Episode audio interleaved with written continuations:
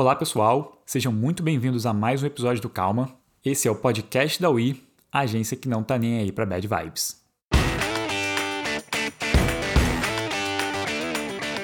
Para quem ainda não me conhece, eu sou Henrique de Moraes, um dos fundadores da agência, seu host por aqui, minha missão é fazer mais perguntas do que dar respostas. E sinceramente, é bem difícil para alguém tão ansioso e prolixo quanto eu. Para me ajudar nessa missão, eu trago convidados das mais diversas áreas e origens para bater um papo sobre vida pessoal, carreira, ansiedades, felicidade e, de verdade, qualquer outro assunto interessante que surgir. A agenda aqui é não ter agenda. Vale lembrar que no nosso site você encontra notas, links importantes e transcrições desse e de todos os outros episódios. Basta acessar ui.digital/calma. Mais uma vez é wee.digital/calma. E se quiser interagir comigo ou saber mais sobre a agência, os links para as redes sociais vão estar aqui na descrição do episódio.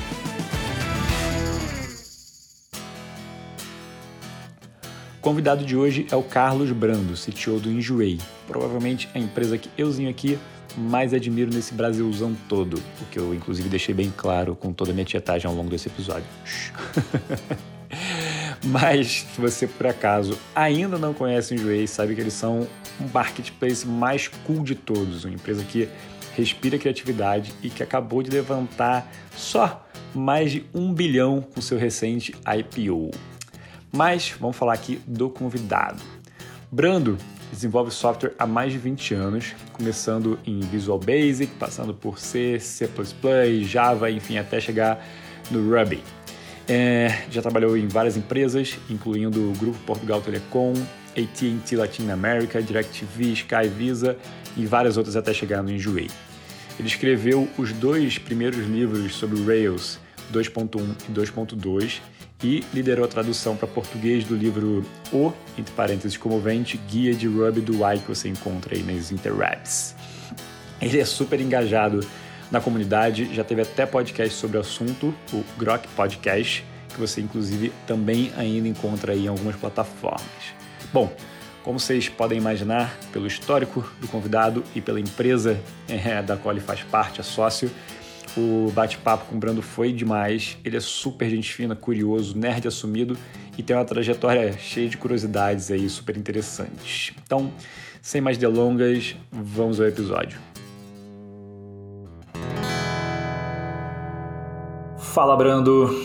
Cara, Eita. seja muito bem-vindo ao Calma. Estou muito feliz de ter você por aqui. Queria começar, é lógico, já agradecendo é, pelo seu tempo. É, sei que muito generoso da sua parte, no meio dessa loucura, acabou de fazer a IPO, me doar aí uma hora e meia do seu dia. Então, assim, cara, brigadão de verdade. E é, eu queria começar o podcast um pouquinho diferente, fazendo um disclaimer aqui, porque, como eu falei com você é, no convite, né, já do, do podcast, eu sou muito fã é, do Enjoei, assim, eu tô na plataforma desde 2013, ou seja, acho que foi pouco, pouco depois da sua entrada, eu acho que quando vocês estavam ali começando a profissionalizar de certa forma, assim, né, de criar a loja online de verdade, enfim, e de lá para cá, vocês foram, assim, uma referência para mim do que é uma empresa, assim, pelo menos do meu ponto de vista, porque assim, é, eu sou apaixonado pela forma como vocês se comunicam, então aprendi muito sobre é, o que é de fato um branding, por exemplo, o que é a experiência do usuário, e assim, se eu for ser bem honesto aqui, acho que as pessoas conseguem, inclusive, perceber isso é, nas empresas que eu construí, especialmente hoje na, na agência, na UI,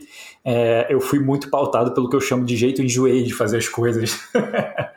Porque cara, assim, foi, foi de fato um impacto muito grande, assim, vocês tiveram uma participação, inclusive, né, assim, se eu for, se eu for falar a verdade, vocês tiveram participação no fato que hoje eu sou dono de uma agência. Então, para resumir essa história toda aqui, parar de falar de mim começar a falar de você, que é o, o convidado aqui, é tudo sobre você, na verdade, desculpa, é, eu queria só, é, acho que acho que isso aqui é uma forma de agradecer é, a vocês, né, você e todo todo todo time, os fundadores, é, por me mostrarem que é possível construir uma empresa e uma marca com uma pegada mais humana, mais divertida, mais leve, sem chatice institucional e, por fim, é, de fato, usar isso como é, um asset, né? usar isso a favor para crescer, para conectar com as pessoas de verdade, em vez de achar que é, uma comunicação muito ousada pode ser uma fraqueza, por exemplo. Então, eu estou, cara, de fato muito empolgado é, para ter esse bate-papo contigo. Estava empolgado desde a época que eu te convidei a primeira vez lá e você falou, cara, espera mais um pouquinho. Então, mais uma vez, seja muito bem-vindo e obrigado, cara, por ter topado, obrigado por ter feito parte da minha história sem você, sem você nem mesmo saber, né, no final das contas. Muito legal, cara. Bom saber. É bom saber. Interessante. É, é engraçado, né, que eu acho que quando você está construindo uma empresa, você não, muitas vezes você não faz ideia do quanto você impacta, né, a vida das pessoas de verdade. Então, não sei quantos depoimentos você recebe. Acho Acho que a gente não faz ideia do quanto de fato impacta a nossa vida. Essa é a verdade. Hum. É, acho, que, acho que empreender é uma coisa muito louca, né? Sim. Então, acho que ninguém acho que para para pensar um pouco no que, que, no que de fato vai mudar na vida e no que, que vai mudar na, na, carreira das pessoas também, né? Sim, com certeza.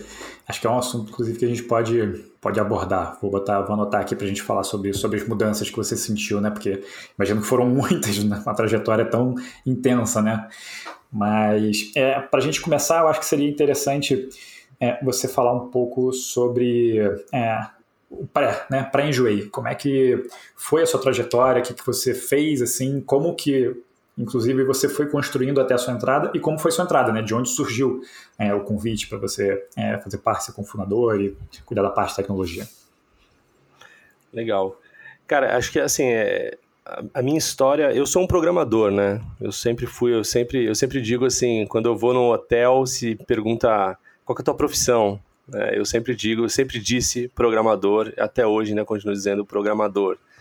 Então, acho que eu encontrei isso, acho que eu tive a sorte de encontrar minha profissão, minha paixão muito cedo, uhum. né, quando, quando ainda era um menino. Né. Quantos anos você tinha? Eu tive, eu tive acesso a, a, a esse mundo da computação com 12 anos, alguma coisa assim. Eu lembro que eu fazia. Poxa, olha aí, como é, é a gente entrega a idade, assim, né? Eu fazia datilografia, né? Na época em que isso era uma coisa importante, né? As crianças faziam datilografia. E aí eu lembro que nesse lugar onde eu, onde eu ia, né, para aprender a, a usar as máquinas de escrever e tal, o, tinha um rapaz ali que era meio que um instrutor ali, ele apareceu um dia lá com um computador lá. E aí eu lembro que eu fiquei maluco, né, cara? Falei, poxa, eu vi, eu tava ali escrevendo no papel e tal, e aquela coisa toda. E, e aí aquele cara fazendo as coisas ali no computador. E aí eu fiquei louco e ficava em cima do cara, né? Tipo, me mostra aí, deixa eu entender. E era aquela coisa super antiga, né? Tipo, tinha que trocar um disquete, tirava um disquete, colocava outro e tal. Mas eu achei muito legal aquilo, né? E aí fui, mas era uma criança, tava ali, fiquei interessado, mas muito por, pela curiosidade, eu acho. Uhum. E aí eu tive a felicidade, depois de um tempo, né, de meu pai aparecer em casa com um daqueles, né, e, e aí naquela época era uma época acho que diferente, né, você não, quem tinha acesso a um computador não, não era como hoje, né, para jogos e tal, porque não tinha muito disso, né, você tinha ali um editor de texto, não sei o que, né, uma planilha, aquelas coisas super arcaicas e, e, e a diversão. Eu, eu me descobri, o meu videogame foi começar a escrever pequenos aplicativos ali, pequenos sistemas ali. É, e eu fui me descobrindo naquilo, né? E achei, pra, e para mim aquilo se tornou uma diversão, assim, eu gostava, para mim era, era, como jogar videogame. Uhum. E aí eu lembro, eu lembro até que, que quando eu fiz meu primeiro programa, assim, eu nem lembro exatamente o que, que era, era uma coisa meio que um repositório de piadas que eu peguei, eu não lembro, um, era uma coisa bem simples. E aí eu gravei aquilo num disquete, fui lá levar para esse, esse amigo lá da, né, do, do curso de datilografia, mostrei para ele, aí ele ficou maluco. Como assim você que fez isso, sabe? Era uma coisa, como assim, né? Você que fez, ele estava acostumado a usar os sistemas né, que, que comprava uhum. ali e uhum. tal, que copiava de alguém. E eu tinha feito, e aprendi assim, com revistas na época e tal. E aquilo despertou uma paixão. E aí eu sempre, aí dali em diante eu continuei. Era uma época pré-internet até, né? A gente. É, então, é, tudo que aprendi era nos livros, nas revistas e tal. E, cara, é, e aí aquilo só foi aumentando, aumentando, né? E até que eu, eu consegui um trabalho para onde, eu, onde eu passava o dia inteiro fazendo aquilo, né? Amava fazer aquilo. É, um, assim, pré-internet, fazia sistemas meio que para escolas, para alguma outra coisa assim né? E, e aí eu fui acompanhando esse movimento todo, né? Fui acompanhando esse movimento todo. Aí começou a, a, a web, de fato, a, a, a, surgir mais, os acessos também aqui no Brasil, as pessoas começaram a ter mais acesso à internet, então foi uma mudança, né? Uhum. Então também migrei, também tive essa, esse momento de migração. E tudo muito novo, né? Eu tinha ali meus, talvez nessa fase aí, meus 15, 16 anos, né? Era, meu, era ali meu primeiro emprego, sabe? Primeira oportunidade que eu tava, estava tendo não tinha nem ingressado na faculdade ainda, então eu estava ali começando a entender aquela coisa toda. Deixa, deixa eu te fazer uma Depois. Eu... Claro. E, e, de onde você tirava informação assim para construir isso? Cara, então, é, é, é, bizarro pensar nisso hoje, né? Porque eu acho, eu acho que, primeiro assim, eu era muito curioso. Eu acho que quem trabalhava com isso naquela época eram pessoas assim, curiosas. Uhum. É, porque você não tinha é, acesso à informação como tem hoje, videoaulas e tal. Cara, eu comprava livro, era o que eu fazia. Eu pegava meu salário, era muito pouco na época, né? Eu ganhava ali, é, na época, talvez até menos que um salário mínimo, sei lá, era um jovem aprendiz ali. Uhum. E eu, e eu comprava livros, eu gastava boa parte do meu dinheiro com livros. Eu lembro que tinha meses que. É, tem até histórias engraçadas. Assim, eu, eu lembro de meses em que eu, eu não tinha dinheiro para pagar o ônibus para ir trabalhar porque eu gastei tudo comprando livro, né? E, aí às vezes meu pai me dava um jeito ali, me emprestava ou me dava e, e aí eu conseguia ir para o trabalho porque eu não tinha dinheiro para pagar o ônibus. E, e, recentemente eu reencontrei um amigo meu é, de muitos anos. Na, a, gente hoje tem bastante contato com a AWS, com a Amazon, né? Uhum. E, e, aí eu fui num evento, já faz antes da pandemia, né? Já faz um tempinho.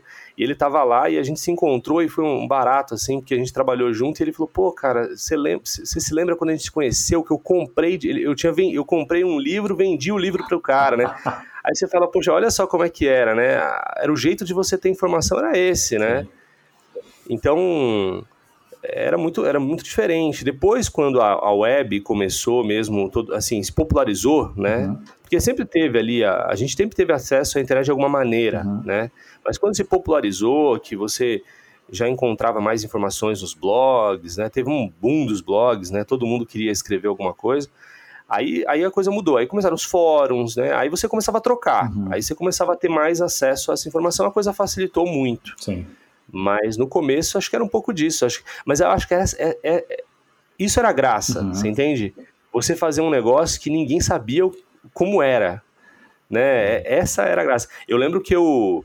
Um dos empregos que eu consegui quando eu, eu entrei numa consultoria, que eu fui. Tra... Porque assim, eu trabalhava sozinho, né? Eu, eu fazia, mas. E, e, devia fazer muita coisa errada, né? Ainda bem que eu não tenho acesso a essas coisas mais.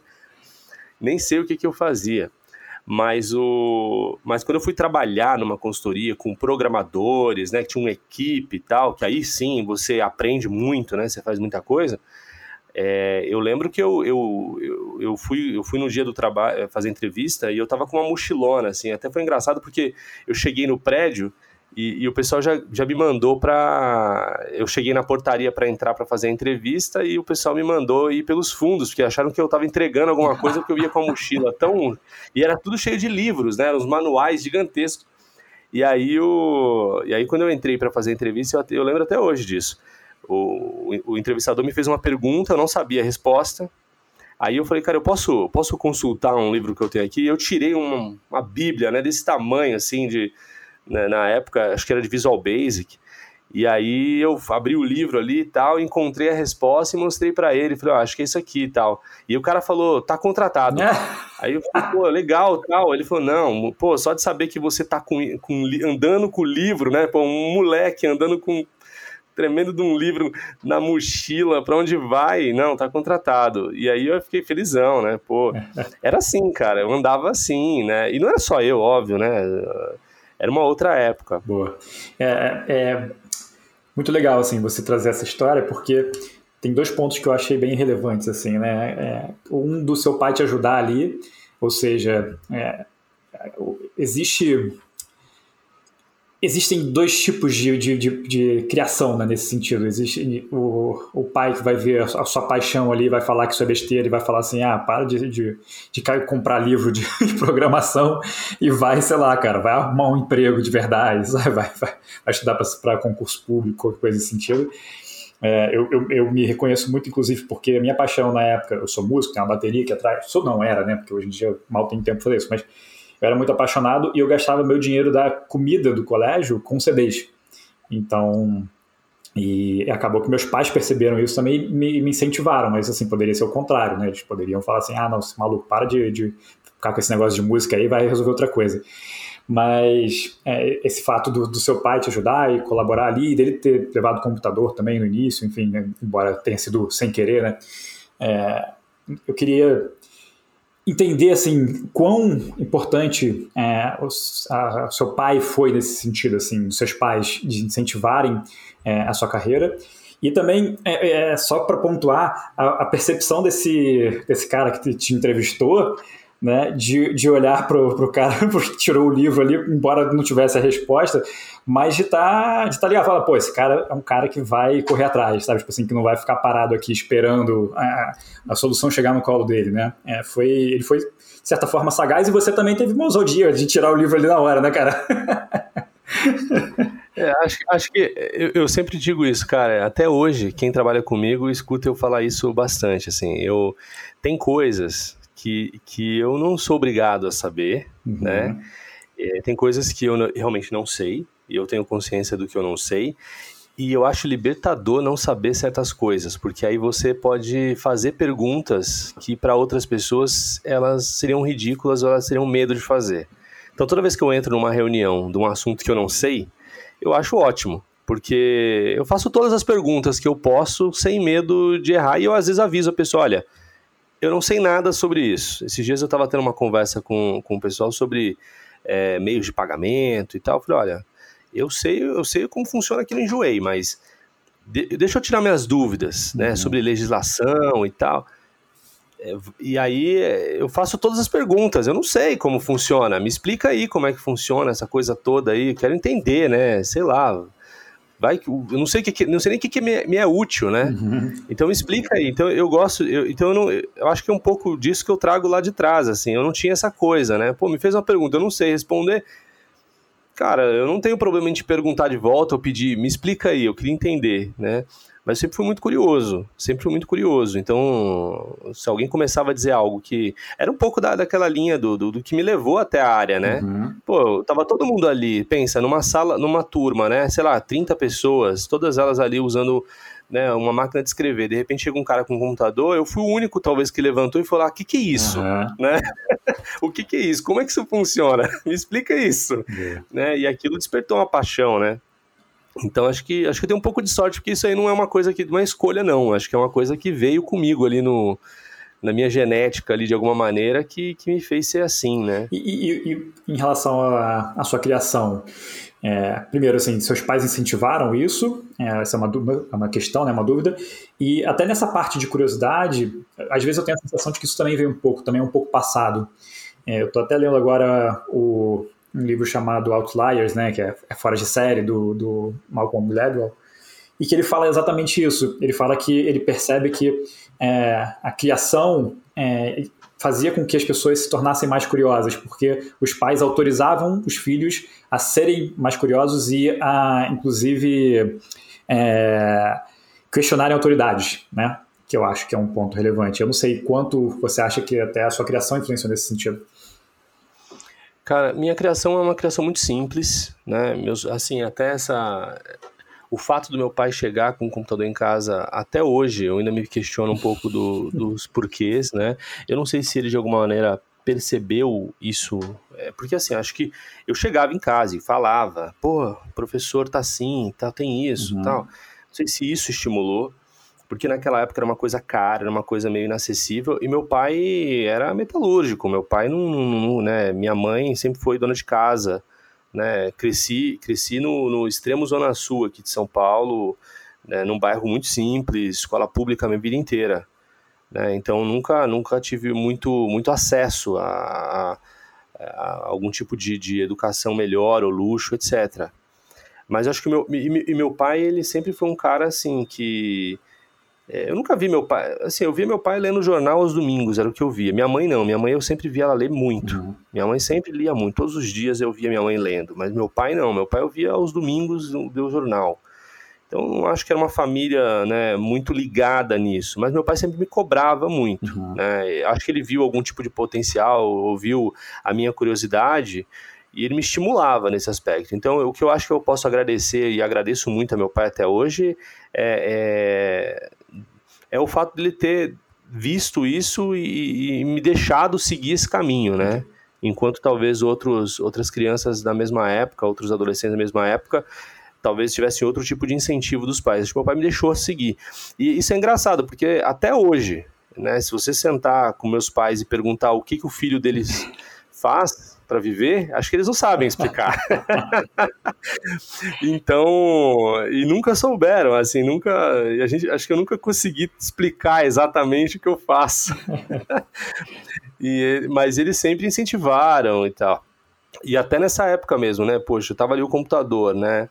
é, poxa, outras crianças é, passavam horas e horas no videogame. Uhum. Não que eu não fizesse isso também, né? Mas, mas eu passava horas e horas naquele negócio, com um livro do lado e tal. E eu não sei muito bem, para ser bem sincero, como que eles encaravam aquilo, assim, se eles entendiam aquilo como uma diversão mesmo, do tipo, olha, né, o, Carlos está passando esse tempo todo ali brincando, jogando de alguma maneira, uma coisa que eles não entendiam, ou se eles tinham essa visão de que eu realmente estava estudando. Eu não sei se eles tinham essa clareza, sabe? Uhum. Mas eu acho que eles, eles percebiam que eu era feliz com aquilo, né? Que aquilo me deixava feliz. Sim. E de alguma maneira colaboraram com aquilo. Mas, mas, mas assim, acho que, acho que o papel principal dos meus pais nessa coisa toda foi isso, foi ter me dado liberdade. Boa né, para que eu pudesse ir atrás da minha curiosidade. Sim. É, mas agora acho que eles não tinham muita clareza do que, que aquilo de fato ia acontecer. Talvez até quando eu consegui meu primeiro emprego, é, a, a, imagino até que eles devam ter ficado um pouco surpresos, tipo, caramba, né? Como assim, né? É. Você passava o dia inteiro jogando, sei lá, no computador e agora de repente está trabalhando com isso? Como assim? Explica isso, né? Mas eu acho que é, já é um mérito, cara, porque é, o próprio é, o Patrick Collinson, né, da, da Stripe, ele fala isso também, exatamente, o que os pais dele, acho que não sabiam o que ele estava fazendo, mas deixavam ele. Então, assim, ele teve muita liberdade nesse sentido e acabou que a curiosidade dele foi levando ele até, enfim, se tornar lá o fundador de uma empresa bilionária, né? Mas, é, e aí como é que, como é que foi? Beleza, você foi, então, é, ali atrás da sua curiosidade, aprendendo, foi conseguindo empregos, e como é que chega é, até, como é que foi a ponte até o Enjoei, né? Bom, eu passei de, por várias empresas uhum. diferentes, né? Comecei com, com, trabalhando numa empresa muito pequena, depois fui para uma empresa um pouco maior, depois fui para uma consultoria onde eu tive acesso a vários outros programadores, pessoas, né, que tinham um grau de senioridade maior que a minha, é, estudando e tal. E, e, eu trabalhei basicamente em quase todas a, a, a, as empresas de telecomunicação aqui de, de São Paulo, assim, uhum. trabalhei na, na, principalmente TV a cabo, né, Sky, DirecTV, NET, trabalhei em AT&T, trabalhei em todas as empresas. Uhum. E, e, fiquei muitos anos ali na Sky, e eu lembro que eu, eu, eu, eu, sempre. Essa coisa do curioso, cara, ela, ela sempre ficou e ela, acho que ela até hoje é um pouco assim, né? Quem trabalha comigo às vezes também pega no meu pé, assim, porque tá todo mundo falando de, de, de um projeto e eu, eu, eu tô explorando outra coisa, né? E às vezes as pessoas ficam, mas por que, por que nós estamos falando sobre isso? Às vezes eu coloco as pessoas em reuniões que não tem nada a ver, sabe? Sobre assuntos que não tem nada a ver. As pessoas ficam, pô, mas por que, que nós estamos fazendo essa reunião? É curiosidade, é pura curiosidade. Eu quero entender um pouco de coisas que, eu, sei lá, vai que amanhã talvez eu venha usar isso, uhum. sabe? Às vezes eu posso, aquilo pode ser útil de alguma maneira, não sei. E aí na época da Sky eu eu estava ali no meu trabalho, eu já tinha eu já tinha crescido um pouco ali na minha carreira. Eu já tinha um time ali de pessoas que trabalhavam junto comigo na época, né? Eu já liderava um time na época. E, e aí surgiu, eu come, nessa coisa de pesquisar web e tal, surgiu, apareceu na minha frente um tal de Ruby on Rails. Né? E aí eu tive curiosidade de ver o que era aquilo, era uma coisa que muito pouca gente falava sobre, é, eu achei muito interessante, gostei do, né, do, do modelo, da ideia né, que estava sendo criada ali, e aí eu, eu, eu, tinha lido em algum lugar que a melhor maneira de você aprender é você ensinar. Uhum. Né? E aí eu na época era, tava, tava naquela febre dos blogs e tal, e eu falei, cara, eu vou fazer um blog e, e, vou começar a escrever sobre as coisas que eu, que eu tô aprendendo. Então era assim, eu estudava, eu não sabia nada, né? Eu não sabia nada sobre aquilo, eu lia, estudava, fazia alguma coisa e eu escrevia. Olha, é assim, tra... sempre atenção, eu nem imaginava que alguém ia ler aquilo, fazia por fazer. E aí as pessoas começaram a ler, sabe? As pessoas começavam a ler, começavam a trocar, e eu ia recebendo informação, e acho que também o interesse das pessoas na, na, na, na naquele, naquele conteúdo começou a aumentar também aqui no Brasil. E aí e, e eu calhei, como fui talvez um pioneiro ali também, calhei de, de as pessoas iam no Google pesquisar, me achavam, sei lá, né, em português, conteúdo em português. E aí, cara, aquilo foi se tornando uma coisa mais divertida, né? E aí aquilo acabou gerando, obviamente, depois eu acabei indo trabalhar com essa tecnologia, junto com pessoas também que faziam aquilo. Aquilo acabou virando um podcast depois, né? Então eu, eu me juntei com algumas pessoas da área, a gente começou a gravar programas semanais de podcast, como esse aqui, né, tal, e, e, falando da tecnologia, das notícias, tal. Então, aí eu comecei a aparecer, aí começaram, aí a comunidade ali de, de, de que estava desenvolvendo, usando aquelas ferramentas, começou a crescer no Brasil, aí começou a ter evento, aí eu comecei a ir palestrar nos eventos. Então, eu comecei a criar uma, uma em torno de mim ali um, uma comunidade mesmo de pessoas, né, uma roda ali de pessoas que, que, que se conheciam, eram apaixonadas por aquilo. Essa fase foi muito legal na minha vida, cara, porque eu comecei a ter contato com pessoas que até hoje são importantes assim para a minha carreira ou que me ajudaram a, a, alcançar novos passos na minha carreira, né? E tem, tem um, um, ponto interessante dessa história, assim, porque é, pensa assim, né? Era, é, na época é, não sei o quanto que, que a gente pode falar aqui, de, o quanto que os ouvintes aqui vão entender de linguagens de programação e etc. Mas talvez, com certeza, já vão ter escutado falar de Java uhum. e coisas do tipo. Então, na época, você tinha essas grandes linguagens, né, o Java, né, as, lingu as linguagens da Microsoft, né, que todo mundo trabalhava e tal e de repente estava um grupinho de pessoas ali, meio que contraversoras, uhum. falando de uma linguagem que ninguém nunca tinha ouvido falar, de ferramentas que ninguém tinha escutado e tal. E a graça era essa, sabe? A graça era a contraversão mesmo. A graça era você tá no, no, no, sabe, tinha os grandes eventos dessas linguagens e a gente estava fazendo um evento que tinha, sei lá, 30 pessoas que estavam falando daquela coisa que ninguém estava usando, né? Sim. né? Eu lembro que a gente fez um primeiro, o primeiro encontro que a gente fez assim, que todo mundo tava louco para se conhecer, foi ali na USP, a gente conseguiu uma sala de aula na USP, né, num final de semana, e aí fomos para lá e, e cada um fez uma palestra. E isso foi muito legal, porque esses dias eu estava conversando com um amigo, relembrando né, essa, essa época, e aí falando, poxa, eu acho que, cara, eu não sei, eu não vou saber exatamente 100%, mas na minha mente, 100% das pessoas que estavam ali, de alguma maneira, hoje, são é, tem, tem, empresas. Então tava a galera da plataforma Tech, que foi comprada pela Nubank recentemente. É, tem o, tinha né, o o pessoal da, da CodeMiner estava lá, é, pessoal de, de, enfim, de várias outras empresas que, que cresceram e despontaram, estava ali, e todo mundo muito novo, todo mundo muito jovem, alguns ali nem tinham na cabeça ainda essa ideia de empreender ou de fazer alguma coisa, mas estava ali aquele grupo de pessoas que, na verdade, não eram pessoas interessadas naquela tecnologia, eram curiosos. Uhum.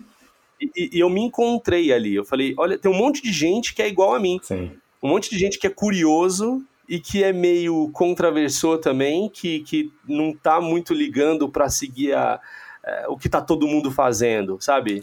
É, naquela época, queria ganhar dinheiro, era isso. Você tirava uma certificação da Microsoft e você ia trabalhar numa grande empresa, ou você estudava Java, né? E você ia trabalhar numa grande corporação. E aí você tinha um grupinho de pessoas ali falando de uma linguagem de programação que ninguém conhecia, que não tinha emprego no Brasil para aquilo, né? E tava todo mundo ali, né? Pela graça do, do seu obscuro, né? Sim.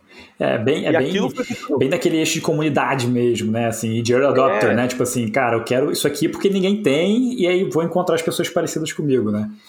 Exato. E aí aquilo começou a ficar grande, né? E aí, cara, aquilo me deu, acho que foi o que me deu o um impulso na minha carreira, assim, porque pô, eu tinha blog, eu tinha podcast, aí eu escrevi dois livros, é, e aí e aquilo foi, e aí aquilo foi aumentando, né? Por que, que isso tem ligação com enjoei? Porque essa coisa também, essa, essa curiosidade, ela me levava também a, a ter encontro com pessoas certas, né? Então, num desses eventos, eu conheci dois caras né, do interior de São Paulo, fui trabalhar, acabei por coincidência me mudando para a cidade deles, em Franca, né, é, eu, essa história também é um pouco interessante, ela, ela, ela meio que junta também com, com, com o Enjoei, porque há, há, mais ou menos uns 15 anos atrás eu, eu cresci em São Paulo e eu, decidi, eu, eu odiava São Paulo. Né? Pô, é, mas eu odiava porque eu morava lá no Grajaú, né? E eu trabalhava lá em Alphaville, uhum. sabe? Então, eu, tipo, eu atravessava a cidade toda e, e, e para mim, e pegava três horas de trânsito, né? Era terrível, eu odiava São Paulo. E eu, eu, saí de São Paulo, decidi nunca mais voltar para São Paulo. Então, eu, eu, e aí eu morei em vários lugares, também não tinha eu não tinha vínculo fora de São Paulo, então também não, eu, eu, ia mudando de cidade, de estado. Então eu morei no Espírito Santo, morei no interior, morei até fora do país. E, e aí eu caí nessa cidade de Franca é, né, por, por, uma, por uma questão do acaso. E aí eu tinha esses dois amigos lá, que eu já tinha conhecido num desses eventos e tal, e eu, a gente foi trabalhar junto. E a gente começou a construir, na época, um projeto que era o Stripe antes do Stripe. Foi até interessante você ter mencionado o Stripe. A gente estava adiantado, né? Uhum. E, e, e, cara, foi muito maneiro, assim, a gente construindo todas as a plataforma e, e, criando. A gente, na época, criou um device que você plugava no seu, no seu celular e podia passar o cartão presente ali no celular e tal. E a gente tava, pô, acreditava muito naquilo. Falava, cara, isso aqui vai ser. Só que não conseguia investimento na época, né? Nessa época acabei conhecendo alguns dos investidores que depois até se tornaram investidores do próprio Enjoei, mas é, mas não conseguia. A gente precisava de dinheiro, muito dinheiro para fazer aquilo funcionar. E, e aí era uma rotina muito, muito estressante, né? De, de viagens e, e ir nesses eventos, fazer pitch. E, e poxa, eu não, não tava gostando daquilo, sabe? Porque eu, eu gostava do craft, né? Eu gostava de fazer a coisa, uhum. mas não gostava de dessa parte do, do, do de, eu me sentia meio estranho, sabe? Ter que ir pedir dinheiro para as pessoas, sabe? Uhum. Mas era uma coisa que era impossível de fazer sem isso. Uhum. E aí chegou uma hora que eu tava meio cansado, assim, eu tava meio cansado, eu já não tava mais. Aquilo deixou de ser um prazer, uhum. né? E aí calhou bem nessa época, e aí as histórias todas se juntam, né? Porque o Tia e a Ana, em paralelo, enquanto eu tava ali, né, correndo atrás de dinheiro, tal, tentando fazer aquela empresa funcionar, o Tia e a Ana estavam em paralelo criando ali o blog do Enjoei e tal, e a gente não se conhecia. E aí, é, quando eles receberam o primeiro investimento anjo ali, e o Tia saiu da empresa, né, e fundou o Enjoei ali, começou a fazer o Enjoei de fato, mas era um casal só, e aí eles estavam procurando alguém de tecnologia, né, então precisamos de alguém de tecnologia para construir isso aqui. Uhum. E aí foi falar com um amigo, o amigo falou: Olha, não sei se vai topar, mas fala com o Brando. O Brando conhece um monte de gente. De fato, pô, vivia em evento e tal. Liga para eles, sei lá. E aí o Tira Mora Cara de Pau me ligou. E aí, cara, essa, essa. Aí você vê como é que as coisas são, né? Tipo, pô, o cara me ligou porque, de alguma maneira, eu, né, alguém indicou porque me conhecia desses eventos, dessa coisa toda, que surgiu com uma linguagem de programação que ninguém usava, que ninguém fazia nem nada, e aquela loucura ali.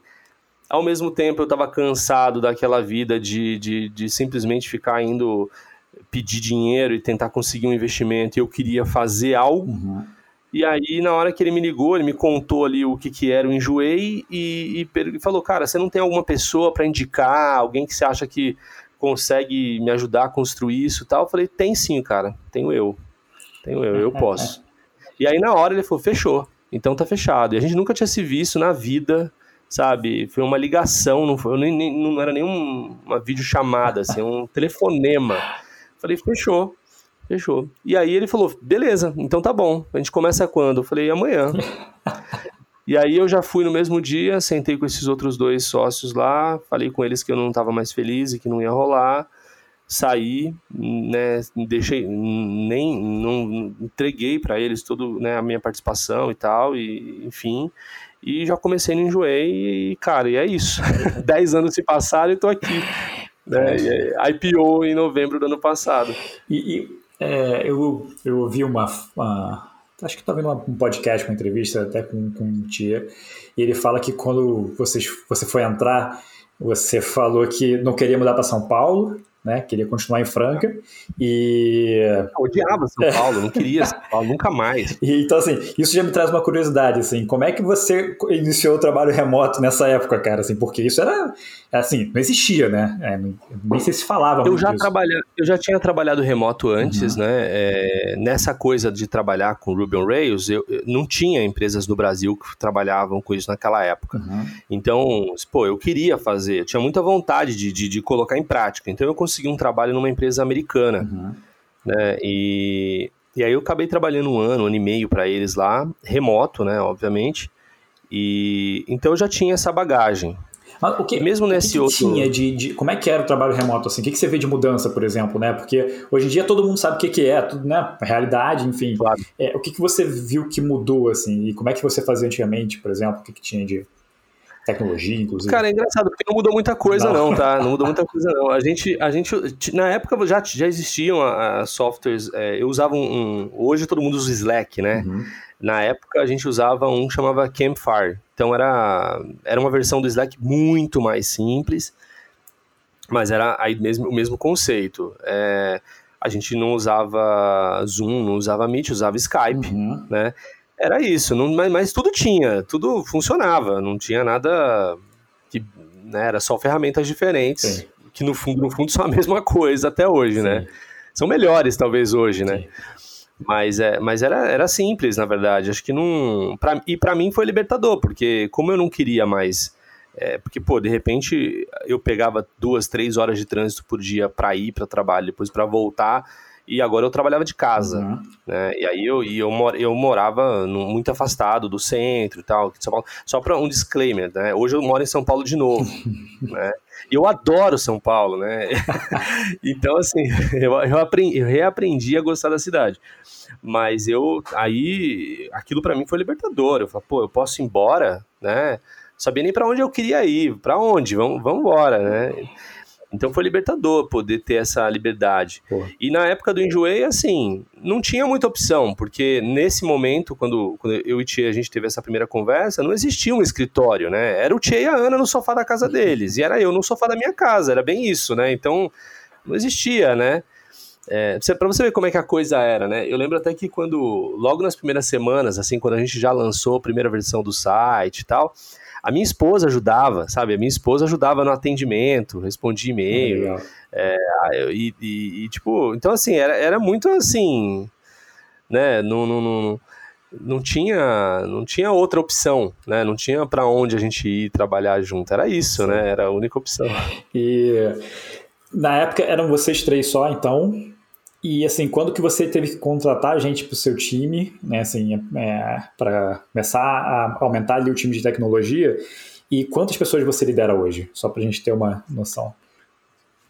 É, então, a gente contratou muito rápido, assim, né? Uhum. Porque para desenvolver um produto como, como o Enjoei, você precisa de algumas expertises que eu também não tinha, né? Então, acho que a primeira pessoa que a gente contratou, se eu não me engano, foi um designer, né? Então, eu precisava de alguém para... Eu não sou, não tenho é, um, essa, esse traquejo aí, né? De, de uhum para desenhar as interfaces e tal. Então a primeira pessoa que a gente trouxe para trabalhar junto foi um designer, depois eu trouxe, eu fui trazer, eu já trouxe mais uma outra pessoa para me ajudar, né, a programar mesmo. Então logo no começo ali eu já tinha pelo menos umas três pessoas. E acho que a ideia do Tia também era um pouco nessa linha, de tentar, de, de, de que eu pudesse trazer é, pessoas né, competentes para trabalhar com a gente. E na época foi muito legal porque, assim, eu, eu tava na minha, numa oportunidade de trazer as pessoas que. Poxa, não, não é hoje, né? Não é como hoje que você tem abre 40 vagas, não é bem assim, Sim. né? A gente era um, ó, tem uma pessoa, escolhe uma, né? Então, cara, eu escolhi a, aquela pessoa que eu queria trabalhar, né? Então eu já sabia quem eram as pessoas que eu queria trabalhar. Então eu ia atrás daquela pessoa e tentava convencer aquela pessoa, era isso, né? É, então, então a gente começou muito pequeno, durante, acho que durante bastante tempo a empresa foi, foi nessa linha, assim. É óbvio, né? O próprio Tia e a Ana também traziam outras pessoas para trabalhar com eles em outras áreas, uhum. né? Precisava de alguém para cuidar ali da contabilidade, precisava de alguém para fazer o atendimento, depois precisava de alguém para escrever. A gente tinha muito conteúdo, né, em texto, então precisava de gente para fazer isso. É, mas na área de programação mesmo, durante muito tempo foi isso, assim, três, quatro pessoas isso foi talvez, eu não tenho certeza aqui, mas talvez pelo primeiro ano todo, sabe? A gente foi mais ou menos nessa com, com esse time. Eu sempre fui um cara que, que, que, muito criterioso com as pessoas que eu trago para dentro para trabalhar comigo. Isso sempre foi assim, mesmo quando eu trabalhava lá na, na, na, na sabe, na TV a cabo lá, uhum. sabe? Então, então, eu, eu, até hoje, para você ter uma ideia, hoje, hoje o Enjoei, na área da engenharia, desenvolvimento, a gente está com 100 pessoas, mais ou menos, né? É, mas essa é a parte interessante, porque, assim, para o tamanho da empresa que a gente tem, é, se fosse talvez uma outra pessoa gerindo e tal, provavelmente teria muito mais uhum. do que isso mas eu entrevisto todas as pessoas até hoje. Isso daí, inclusive, é uma coisa que as pessoas pegam muito no meu pé, assim, porque eu acabo sendo um gargalo uhum. tremendo para as contratações, mas eu procuro um tipo específico de pessoa, sabe? Eu procuro aquele menino curioso que eu era uhum. há anos atrás, você entende? Uhum. Porque eu entendo a diferença desse tipo de pessoa. Então, naquela época, eu tinha esse grupo comigo cara, era muito gostoso de trabalhar com aquelas pessoas, porque a gente discutia e não tinha frescura, sabe? Era, ah, vamos trocar de tecnologia, vamos, né? Não, vamos refazer tudo, vamos, sabe? Não tinha isso, né? A gente não tinha essa coisa. É, a gente estava ali pela paixão também, sabe? Não era só era, então, então eu comecei a ter prazer de novo naquilo que eu fazia, porque eu estava fazendo o craft, eu estava construindo uhum. de novo, né? Enquanto que o Thier com a Ana que estavam se virando atrás de dinheiro, eu, você eu estava preocupado em construir, uhum. né? Que era a, a, que é a minha paixão. E aí à medida que a empresa foi aumentando também com o passar dos anos, eu sempre fiz questão também de manter o mesmo tipo de pessoa, uhum. né? E hoje eu tenho assim, então hoje a gente tem um time muito reduzido em comparação com o que deveria talvez ser, né, numa outra empresa, mas porque são as pessoas certas, sabe? Sim. São pessoas que eu escolhi a dedo, que eu avalio, eu testo a curiosidade, eu testo o quanto que a pessoa está disposta a, a, aprender, a escutar, né? É, é muito interessante isso, como, né? Como de, que você de... faz isso, cara? Como que você descobre, por exemplo, essa é, particularidade, né, da curiosidade? Tem alguma pergunta certa, alguma dinâmica? Tem, tem. Acho que eu fui desenvolvendo um pouco isso, mas eu acho que, cara, o principal é o seguinte, né? Por exemplo, se eu te digo. Se, é, acho que essa história. É, é, engraçado como é que as histórias se ligam, né? Uhum. É, eu, pessoa curiosa, ela pergunta, ela faz pergunta. Tão simples quanto é isso. isso. é, é isso. Então, assim, se você está entrevistando uma pessoa que ela só fala de si e ela não pergunta nada, cara, ela não tá preocupada, ela não tá preocupada em aprender nada. Pensa assim, ó, vamos supor que você gente, por exemplo, vamos, pegar um exemplo aqui. Vamos supor que a gente decidiu fazer uma entrevista de emprego, sei lá, para Tesla. Uhum. E aí vem o Elon Musk conversar contigo. Cara, sério que você vai passar uma hora contando sobre, sobre você de frente com aquele cara? Uhum. Sabe? Eu, eu, eu acho que eu, provavelmente eu, eu ia perder o emprego porque eu ia, eu ia querer saber tudo do cara, entendeu? Não sei o como ele avalia, Sim. mas eu eu penso a mesma coisa. Eu falo, pô, a gente, né? Eu tô conversando com uma pessoa que é talvez tem, tem pouco tempo de carreira, tá começando agora. Pô. Eu, eu tenho 25 anos de carreira, né? Trabalhando com programação e tal. É, então tem muita gente que às vezes chega ali e começa a questionar, fala, cara, mas como é que é trabalhar aí? Como é que é tal? Eu acho que essas, eu tô dando as dicas aqui, agora todo mundo vai saber como é que me hackeia, né?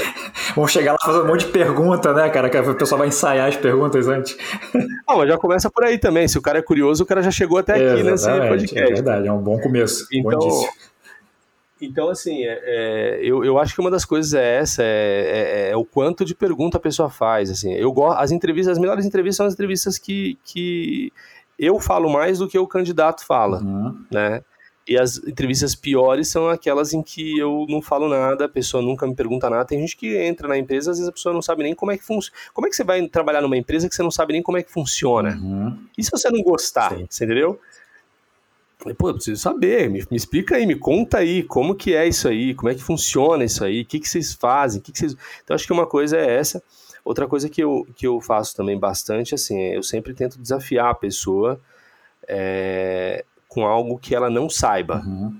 né, que eu tenho certeza que ela não sabe, né, e aí eu meço também um pouco essa curiosidade, né, do tipo, às vezes você faz uma pergunta que, de propósito, é difícil, né, que eu sei que a pessoa provavelmente não vai saber, porque não é do dia a dia dela, ou algo assim, né, ou é alguma coisa relacionada a, algum, a algo que eu sei que ela não trabalhou, porque eu já dei essa estudada antes no currículo dela, e aí eu analiso um pouco a reação da pessoa, né? Porque eu, eu sempre sou eu sempre fui assim. Se você chegar para mim e me falar de algo que eu não conheço, eu vou te fazer um monte de perguntas. Eu vou querer eu, e eu vou te ouvir para tentar aprender uhum. e tentar entender.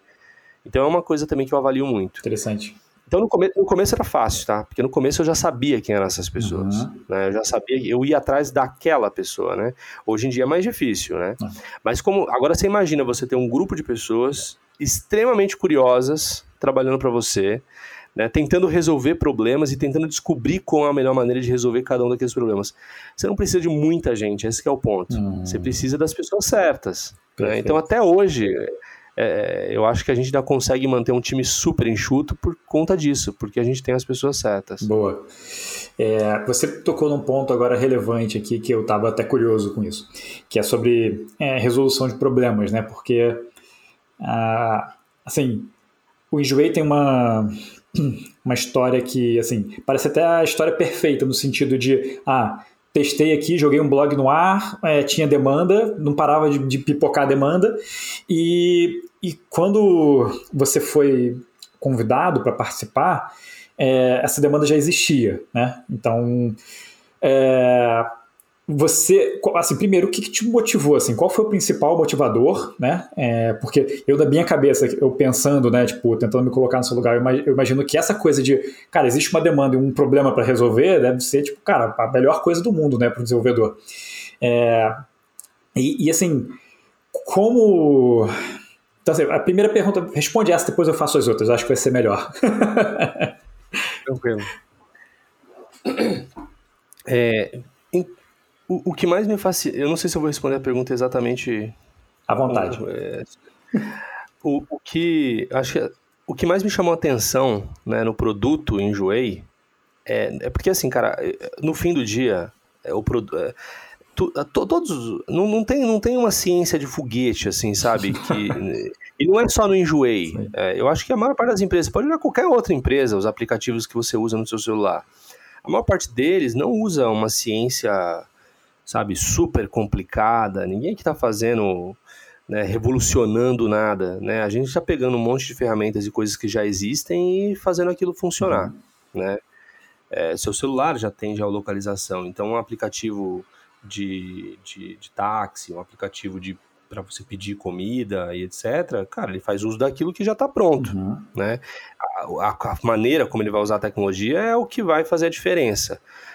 Mas aí entra um outro lado meu, assim, né? Porque eu, essa, essa minha curiosidade, ela também sempre foi, ela foi ligada um pouco a, a, a, a querer fazer algo com excelência, porque tudo começou com uma paixão, né? Então, então eu sempre tive essa coisa do tipo, é, pô, eu não quero fazer algo por fazer, eu quero fazer algo que eu me sinta útil e feliz e entender que eu estou fazendo o melhor, né? É, então, então tem essa coisa também. E, e, e, e o Enjoeira, cara, no fundo, no fundo, assim, é engraçado, porque é uma empresa de tecnologia, né? Como qualquer outra empresa de tecnologia, você vê as áreas de, né, de tecnologia sempre são ah, vistas dentro da companhia como a principal área da empresa, é, é, é né, a área que mais tem destaque né, na empresa e tal. Mas eu reconheço que o Enjoei não é só tecnologia. O Enjoei é um produto, né? Ele, ele, ele, ele é uma composição de muitas outras coisas. Outra pessoa poderia ter feito a mesma coisa, né? Porque não é um grande, não tem nada de excepcional na, na, na construção de, de, de, um produto do marketplace, né? Tem um monte aí. Né? Mas qual é a diferença? A diferença é a comunicação, uhum. a diferença é a forma como o produto é apresentado, a diferença é o design, a diferença é, é, é o padrão de qualidade que, que a gente sempre se impôs a fazer, né? Então, então acho que isso, isso que era o que me motivava, né? Era poder falar assim, ok, eu vou fazer algo que para mim, do ponto de vista de tecnologia, é trivial, não é uma coisa super complexa que eu tô aqui, meu Deus, descobrindo, né, um novo, uma nova maneira de fazer. Não é isso, nada disso. Mas eu vou fazer de um jeito tal que vai ser diferente dos outros, uhum. né? Então meu benchmark sempre foi esse. Eu olhava para fora o que os outros estavam fazendo e eu dizia assim, eu não quero ser igual a eles. Hum. Eu quero fazer algo diferente, de um jeito diferente, né? Uma coisa que também sempre me, me, me eu sempre tive aqui assim também e, e, inclusive é um assunto que às vezes algumas pessoas me questionam muito sobre isso assim, do tipo, cara, acham que eu sou meio maluco assim, é porque eu sempre tento olhar primeiro para dentro de de mim assim, como, ah, temos um problema, tá bom. Então, qual que é normalmente a tendência? As pessoas elas vão atrás e elas vão procurar, beleza, como é que as pessoas fazem? Como é que elas resolvem esse problema? Eu sempre começo comigo, hum. né? Então, poxa, como que eu resolvo esse problema? Como é que eu acho que deveria ser a maneira? Aí eu penso nas minhas ideias, tenho as minhas ideias, faço meus desenhos, depois eu vou validar lá fora para ver se eu não estou muito louco, né? Será que é isso mesmo? E, e, no fim, é engraçado, porque assim, no fim acaba que é, não estou pensando em nada novo. Acho que é um conjunto também de tudo que eu aprendi que se juntou ali, e aí eu tenho uma solução que é um pouco diferente, é um pouco fora do, do padrão, mas está dentro ali do que todo mundo faz também. Não é nada muito diferente, não é nada muito estranho, né? Uhum. Mas a gente, mas isso, mas isso, mas normalmente é mais rápido, normalmente é um pouco é, vai ser um pouco mais eficiente, porque eu estou pensando dentro de mim, né? Sim. E eu estimulo muito meu time a fazer isso, né? Eu tenho, dentro do Enjoei, por exemplo, no processo da construção, uma das coisas que, que eu faço os desenvolvedores, eu sempre falo, olha, primeiro pensa, depois faz, né? Então eu, eu, eu criei processos aqui dentro, na, no desenvolvimento de software, que, que obriga os desenvolvedores, antes de saírem escrevendo código, né, ou de copiando código, o que seja, eles pararem, respirarem e pensarem. Então a gente cria o que eu chamo de análise de impacto. Hum. Né? Então é, é, é, um desenho. Eu falo, cara, você tem que desenhar, você tem que transformar aquela tua ideia em algo que você consegue tocar, uhum. sabe, ver. Né? E isso estimula as pessoas a serem criativas. Né? Então, poxa, antes de você sair simplesmente é, usando algo que já está pronto, ou trazendo uma solução pronta, ou esperando que alguém te diga o que fazer, pensa, o, o que, que você sabe sobre isso? Né? Quais são as ideias? Dificilmente a primeira versão vai ser a versão final, uhum. né? Mas aquilo abre um leque, porque agora eu consigo mostrar para alguém o que está na minha cabeça, você entende? Sim. E aí aquilo fomenta uma discussão e a gente acaba criando as soluções mais criativas. E eu acho que no Enjoei um pouco da nossa vantagem é essa, sabe? Pessoas curiosas, pessoas que gostam de discutir e, e, e, e que querem pensar fora da caixa. Eu quero pensar numa solução diferente. Uhum. E aí acaba que a gente cria coisas novas, a gente cria conceitos diferentes, o que abre possibilidades para a gente poder ser um pouco mais inovador. Né? Acho que uma. É, hoje em dia, né, se você pegasse uma. Se alguém tivesse disposto a, a criar uma empresa como o Enjoei, a, a, a, tendência e algo mais normal, pô, você tem uma porrada de plataforma pronta aí para marketplace. Cara, as pessoas vão para as plataformas e elas usam as plataformas e tá lá. Só que aí o que acontece? São todos os sites iguais, uhum. né? Qualquer, qualquer empresa que se, se, você vai comprar um produto na web, tu, tudo igual, cara, tudo funciona do mesmo jeito. Uhum. Né? E aí a gente tinha essas coisas diferentes, sabe? Você. É, o Enjoei não, o Enjoei a gente criou do zero, é nosso, é nossa plataforma, sabe? A gente, a gente tem liberdade de fazer o que quiser com ela. Né? Então, quando às vezes eu vejo pessoas lá fora, ah, pô, eu tenho que criar, eu tenho que mudar a maneira como a gente vai fazer o, o, o carrinho, o checkout, etc eu não tenho que mudar nada. Eu posso inventar do jeito que eu quiser, porque eu não tenho essa obrigação. Sim. Porque a gente criou isso do jeito que a gente queria. A gente achava que tinha que ser. Às vezes a gente erra, né? E vai para um caminho que não era talvez o melhor. Mas às vezes a gente acerta e faz coisas que são muito legais que você não vê em lugar nenhum. Sim. exemplo, né? A gente tem um produto que, pô, qual, é o, o, a outra plataforma que você tem na web que você pode fazer uma. Você pode pechinchar o preço. Uhum. No Enjoei você pode, Sim. né? Você vê lá um produto e fala, não, esse aqui custa 100 reais, mas eu acho que não vale 100 reais. Você vai lá e faz uma oferta para a pessoa para um valor menor. E a pessoa tem a opção de fazer uma contraproposta ainda. Pra... Cara, isso, é, isso dá uma, é, só, só é possível porque a gente tá. Não tô, não tô olhando para o mercado, tô olhando para o que eu acho que deveria ser e. Pô, vamos tentar, né? Sensacional. E, e, e aí acaba criando essas coisas meio diferentonas, assim. Não, sensacional, cara. É, é engraçado, eu tenho falado muito, eu fiz um, um post hoje, inclusive, falando sobre isso, né? Que as pessoas estão cada vez é, mais é, parando menos para pensar, né? Assim, antes de agir. Todo mundo num piloto automático, né? Com tudo. Então, tipo, ah, chegou um problema, resolve. Chegou um problema, resolve. E ninguém para, faz o que você falou. Tipo, não, calma aí, dá, faz uma reflexão antes, escreve, anota, vê o que, que, que você vem de ideia.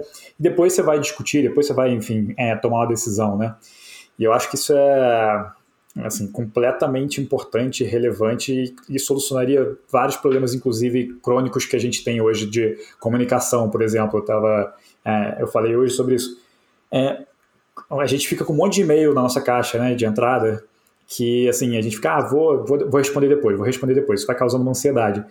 É, e aí às vezes você fica meio puto, tipo, ah, essa pessoa, porra, também mandou e-mail aqui, vou ter que responder essa porra agora. Mas quantas, quantas, quantas vezes você parou antes de enviar um e-mail e falou assim, esse e-mail que eu, tô enviando é relevante? Faz sentido eu enviar isso para aquela pessoa? É, WhatsApp, então, isso é muito pior, né? No WhatsApp as pessoas têm o hábito que eu, do que eu falo de é, transferência e responsabilidade. Eu tenho aqui uma tarefa e eu vou mandar essa tarefa aqui a hora que for para outra pessoa, só para eu me livrar do peso dela e transferir essa tarefa para outra pessoa. Então, assim, ninguém pensa, ninguém se tem, faz um exercício empático de pelo menos falar assim, calma aí, mas isso é importante, só é atrapalhar, de repente, o fim de semana desse cara, ou a noite dele, enfim. É muito louco, né? Então, acho que parar para pensar antes de agir é fundamental em qualquer situação. Sim, acho que é. E você puxou aí um, um ponto que eu acho, acho legal, né? Assim, que é é, a qualidade né, que vocês sempre tiveram, assim, um, um, um cuidado muito grande é, em, em, fazer, entregar sempre o melhor. É, pelo menos eu, eu tenho essa percepção também, assim, especialmente quando você para e pensa em é, escolhas que vocês fizeram ao longo do caminho que me parecem quase contra-intuitivas, assim, sabe? Parece, parece que não fazem sentido do ponto de vista comercial e, e que deram super certo e, na verdade, é, pelo menos para mim, sempre foram pontos é, a favor. Então, por exemplo, é, rejeitar produto, né? Tinha curadoria, a curadoria acontecia porque eu já tive produto rejeitado e eu me sentia quase que o, o, o cara que foi excluído do grupinho social ali, porque eu adorava a empresa, então, tipo assim, toda vez que o produto meu era rejeitado, eu ficava assim, não, calma, eu tenho que melhorar, tem que melhorar a foto, tem que melhorar alguma coisa aqui porque eu preciso ser aceito. É. então, e, e, eram várias coisas, né? Assim, vocês fizeram várias escolhas nesse sentido que pareciam que ia atrapalhar o crescimento e eu acho que, do meu ponto de vista, no, no geral, é, só, só contaram a favor, né? É, alguma dessas escolhas alguma vez é, explodiu na cara, na cara de vocês, assim? cara, é, sim, sim, com certeza. Tipo, é, é, é, esse exemplo que você falou é interessante porque, assim, acho que era uma coisa que a gente nem discutia. Assim, pô, a gente está criando uma plataforma, a gente quer garantir a qualidade, né? Estou falando de alguns anos atrás, uhum. né? E a gente fazia muita curadoria na mão, sabe? Eu, eu fiz isso muitas vezes, sabe? De, de entrar lá e ficar escolhendo esse produto sim, esse não, esse aqui não dá tal. Se você falou aí, é, é diferente de você estar tá rejeitando um produto porque ele está fora é, porque ele não, sei lá, a pessoa está querendo publicar um remédio uhum. no joelho, não pode, né? Não é isso. Era a qualidade da foto que estava meio escura, uhum. né? Ou a foto tá muito, ó, cara, você tirou essa foto aqui né, contra a luz, eh, não, muda aqui e tal, não sei o quê. Então a gente fazia isso, né? Ou essa foto tá, ó, essa roupa tá meio amassada, né? Sim. né? Não, manda outra. É, a gente fazia chegava isso. Chegava um tutorialzinho, é. né? Tipo assim, olha, para tirar é, foto, faça isso. isso. É. Tinha vídeo. Tinha vídeo né? Então, então, assim, a gente, é, essa questão da qualidade, né? Até hoje, na nossa home, por exemplo, ela é, ela é uma curadoria manual, né? A nossa home, ela tem todo esse carinho ela é criada de um jeito tal que é. Que é eu, eu acho que uma das coisas que a gente pensa muito sobre Enjoei é assim. É, é uma plataforma diferente, né? Uma, coisa, uma das coisas que eu sempre vi e que sempre me fascinou, e eu falava, cara, eu acho que é isso daí. É, você, eu me vejo, às vezes, tá, tudo bem, vai, eu tô, no, eu, tô, eu tô nesse meio, mas eu vejo minha esposa, por exemplo, fazendo isso. Ela abre o app do Enjoei e ela fica navegando como se estivesse navegando no Instagram, uhum. sabe? E, e eu não vejo ela fazer isso em outras plataformas, uhum. né? Não vejo, você não vejo. Você não entra na Amazon, no Mercado Livre, e você fica ali Sim. navegando. Você não faz não. isso. Você entra com a missão. Deixa, deixa, é, né? adicionar, adicionar uma coisa aqui que é importante. Não é só isso. Eu gostava de receber os e-mails. Cara, quem é que gosta de receber newsletter? Sabe, tipo assim, eu, é. eu, abria porque eu sabia que eu ia me divertir, cara. Era muito louco. E eu Sim. passava e não tinha nada, assim, não tinha conteúdo, assim, no sentido de, ah, tem uma piada aqui, tipo, engraçada que faz sentido pra todo mundo. Não, era só porque eu, era, eu achava tão divertido. Eu falava, cara, olha, olha esse e-mail aqui, isso aqui é genial. tipo assim, eu lembro até hoje, quando, até hoje. quando eu recebi, eu tenho um e-mail, cara, que tá na minha cabeça até hoje. O designer saiu de férias e era um monte de desenho de palitinho, cara. Cara, assim, pelo amor de Deus, cara. Tipo, não tem como. Desculpa, gente, eu falei que ia declarar meu amor só no início, mas é muito sensacional, cara. Mas o, mas o engraçado é que essas coisas são autênticas. Eu não lembro desse e-mail, mas provavelmente o designer devia ter saído de férias de fato e a galera era muito louca, né? Isso acontecia muito, assim. E o. E, e essa era a parte legal, assim, sabe? Eu me sentia extasiado em ver as pessoas terem esse tipo de comportamento no app que, cara, a função é comprar, uhum. né? E até hoje, assim, as pessoas entram, elas ficam ali. Eu, eu, eu, gosto de comparar, é mais ou menos. Eh, até falo isso às vezes, falo, pô, o enjoei é igual você ir no shopping, sabe? Você. Assim, tem, tem outras empresas, né, assim, o Mercado Livre, por exemplo, o Amazon, você entra lá dentro com uma finalidade específica Sim. de comprar algo. Você fala, eu quero comprar um livro, eu quero comprar uma ferramenta, eu quero comprar, sei lá, alguma coisa, um utensílio. Você entra, você faz uma busca, você encontra, você compra, um eletrodoméstico, sei lá, qualquer coisa. O Enjoei não, o Enjoei a pessoa entra, ela fica ali, né, vendo tal e, e, tentando. É mais ou menos igual andar no shopping, né? Você tá ali, você não sabe exatamente o que, que você quer comprar, você tá olhando as vitrines e tal. Então, pra gente era muito importante ter essa coisa da curadoria, sabe? Você ter. É, você entra, quando você entra no, no, no shopping físico mesmo, é, é isso, as vitrines ali são, as, são, são é, a, é, a, é a maneira da, da, daquela loja se expressar é. e dizer, olha, vem cá, vem aqui é legal, aqui é mais barato, aqui é, é mais bonito, é, tem mais qualidade, uhum. etc. Então, a gente foi criando também nos usuários esse conceito, e isso a gente falou, pô, isso, isso é muito legal. Sim. Né? Então, quando você tinha um produto rejeitado porque a foto não estava bacana, era o nosso dizer, cara, isso é, não, isso não vai vender Sim. se você não. Desse jeito não vai, você não vai vender. Ou então vai desvalorizar muito seu produto. Não, tira outra foto aí, Sim. pô. Né? Então a gente sempre teve esse cuidado. Agora é óbvio, né? A empresa é, ela tem crescido num, num, num, grau exponencial e aí você começa a ter outros problemas que vão ficando mais difíceis de resolver. Né? Mas, o, mas esse carinho, essa coisa de ainda ter o produto certinho, sabe? Da gente oferecer um. Isso sempre teve ali. Né? na verdade, assim, eu acho que é, são coisas notórias que estão no Tia, na Ana e estão comigo, uhum. sabe? E com outros também que a gente tem trabalhando com a gente hoje. Né? Mas eu não aceitaria fazer algo que eu não acreditasse ou fazer algo que eu olhasse e não tivesse orgulho daquilo que eu estou fazendo, sabe? Não acho que é uma, eu não aceitaria fazer. Uhum. Né? Então tudo que é construído sempre passa ali e não, isso não. É comum a gente ter discussões tipo assim não, uhum. sabe? Tudo bem, entendo que temos que fazer isso, mas assim desse jeito não, né? então eu, eu acho que essa é a graça e é por isso que, que eu tô aqui até hoje ainda e, e tenho ainda essa mesma esse mesmo sentimento de 10 anos atrás, sabe? De, de, de que estou construindo uma coisa que é completamente diferente, que, é, que ainda é um pouco contraversora, Sim, né? Completamente. Tem isso. E é, uma das coisas é, que a gente já falou aqui, né, era assim, essa parte de comunicação, de texto, enfim. É, eu lembro também que uma coisa que vocês faziam na época, né, que depois com certeza ficou inviável, por isso provavelmente acabou, mas que era todos os textos também eram refeitos. Eu mandava uma descrição era. e de repente, quando eu, é, assim, eu ficava na expectativa do que ia acontecer com aquilo ali, com o meu produto. Eu lembro que eu fui zoado já, inclusive, por algum redator de vocês, porque eu tirei uma foto no espelho para postar uma camiseta, sei lá, qualquer coisa. Apareceu você. É, não, tipo, era só do, do queixo para baixo, mas aí a pessoa falou assim, é, eu lembro que o texto assim o que falar de uma pessoa que tira foto no espelho? e vinha me zoando, assim, cara. Tipo, mas aí depois no final fala assim: ele deve estar muito, com muita vontade de vender essa camiseta, então compre, sabe? Tipo, coisa nessa linha. E, cara, eu me divertia demais. Agora, eu fico me perguntando Assim, a, a, na agência a gente tem um. É, assim, eu trouxe muito esse jeito enjoei de fazer as coisas para minha agência. A gente manda boleto, por exemplo, que é a, a parte mais chata né, que você pode mandar para um cliente. A gente manda com uma piada, com GIF engraçado. E isso gera um monte de resposta engraçada também, né? Tipo, as pessoas falam, ah, com esse, com esse gatinho, como é que eu não vou pagar? Sabe? Tem umas coisas assim. Uhum. Mas também gera desconfiança, especialmente das empresas mais quadradas, né? Vocês tiveram alguma dificuldade em relação a parceiros? É, tipo, sei lá, um investidor, por exemplo, de olhar para isso e achar que de repente não ia colar, que estava muito informal, estava muito descolado. Alguma vez isso aconteceu? Eu, ah, não, acho que não. Acho que as pessoas, elas sempre. Cara, as pessoas querem algo diferente. Uhum. Né? As pessoas querem isso. Acho que todo mundo tem essa, essa ânsia de, de, de. Pô, vamos ser sinceros, assim, né? A gente tem ferramentas que a gente usa no nosso celular que a gente é meio viciado em usar né? Você, todo dia você entra ali no Instagram, mas a, a, a tua busca, você, você só fica ali porque de vez em quando aparece um influencer diferente que você não conhecia. Uhum. Você fala, pô, essa pessoa aqui é legal. E aí você, aí você fica de novo ali, né? Pois, né, o TikTok, né? Porque, pô, toda hora tem alguém diferente ali. Mas quando você começa a ver sempre os mesmos, ou as mesmas piadas, aí você, ah, pô, cansei, uhum. né? Então, acho que o mercado, ele, ele quer isso. Ele quer a diferença. Então, acho que essa.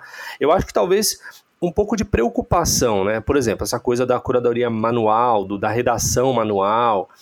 Isso daí era óbvio, né? Desde sempre era assunto de, pô, a gente sabe que isso não é sustentável, né? Tipo, se você quer criar um negócio que, que é escalável, não tem como, né? Você não vai ter, não vai conseguir fazer isso num nível tal. E aí era esses desafios a gente encarava. E aí era onde a gente entrava e falava assim, tá, é, como é que eu resolvo isso, né? Como é que eu faço? Porque o, o, o, lance não era, não era, ah, então vamos parar de fazer os textos. Uhum. Ou, ou, então vamos parar de nos preocupar com a qualidade das imagens. A pergunta era como que eu faço o meu usuário entender que é assim que ele tem que fazer. Uhum. E que aí, né? Então, esse movimento foi natural. É até engraçado isso, porque assim, a gente começou com aquela coisa toda do desse tipo de texto que você comentou aí, né? Falando do. Né, esse cara quer vender muito e tal, não sei o quê. Então a gente reescrevia, depois a gente começou a ver que os usuários eles começaram a entender, né? Os vendedores começaram a entender, aí eles mandavam o texto, já vinha com a cara Nossa. do enjoei, e a gente não precisava mais fazer. E aí o, o mais engraçado é que chegou um momento em que a gente, a gente começou a ter um problema que a gente tinha que reverter isso, porque o que, que acontecia? O cara ia lá, tirava uma foto de um chapéu, e aí botava na plataforma, e aí ele não, ele não escrevia que ele estava vendendo um chapéu, ele dizia assim, ganha, o título do produto era terminei o namoro, sabe assim? E aí, e aí a descrição era, sei lá, olha, é, eu ganhei da minha namorada e agora eu não quero mais, eu não quero mais. E aí botava um texto muito louco lá e não dizia em nenhum lugar que ele estava vendendo no chapéu. E, e, aí a gente falou, temos um problema. Sensacional, né? Os títulos dos produtos eram assim, né? Os títulos dos produtos eram assim, né? Você tinha um vestido, não era, não, não tava ali vestido azul, uhum. né? Era alguma outra coisa, era, era pronto para passarela, sei lá, alguma coisa assim, né? Você tinha então, a gente teve que desconstruir, né? Então, gente, não, né? Vamos... E aí a gente teve um tremendo um trabalho lá no, no, passado, mas a qualidade da imagem e tal. Aí como é que a gente faz isso? A gente faz isso pela nossa curadoria. Então, assim, cara, se tu tem uma. Hoje, é óbvio, não, não tenho mais tanto controle, né? Não dá mais para ter controle naquele nível, né? A gente nem, nem chega perto de algo assim. Mas a gente dá vantagens para as pessoas que fazem do jeito que a gente quer que as pessoas façam. Então, você está publicando umas fotos. É só você entrar na home do Enjoei, você vai ver várias lojas ali que são destacadas. Pô, você tem um destaque ali na, na home, você vende pra caramba. Como é que você ganha um destaque? Tem que tirar a foto certinha, tem que estar tá com o preço certinho, tem que estar tá com né, uma descrição bonitinha, tudo certinho. Você tem essas, você vai ganhando destaque, né? A gente tem algoritmos aqui dentro também que valorizam isso, né? Durante muito tempo a gente sempre foi trabalhando em cima disso, a gente sempre olhou a imagem, sempre olhou o texto e a gente vai dando destaque. Então, então a gente tem essa, essa corrida também para ensinar as pessoas a fazerem o jeito certo, né? Perfeito. É diferente, né? Porque a gente tem desafios muito diferentes do mercado também, né? Porque é, até você pensa, falando da área de tecnologia especificamente, né? Você fala, poxa, é, coisas. Um exemplo que eu, eu, Esse exemplo eu sempre cito quando alguém vem me oferecer uma ferramenta de personalização, né? Hum. Porque todo mundo fala disso, né? Ah, Netflix, né? O Netflix Pô, o legal do Netflix é o algoritmo do Netflix, né? Que você entra lá e ele te dá uma, uma tela com tudo que ele entendeu que você gosta. Isso é bom e é ruim também, né? É bom, mas às vezes eu me sinto entediado também, porque você fala, pô, não tem nada, tudo a mesma coisa, Sim. né? Eu quero ver outra coisa, né? Eu quero descobrir outra coisa.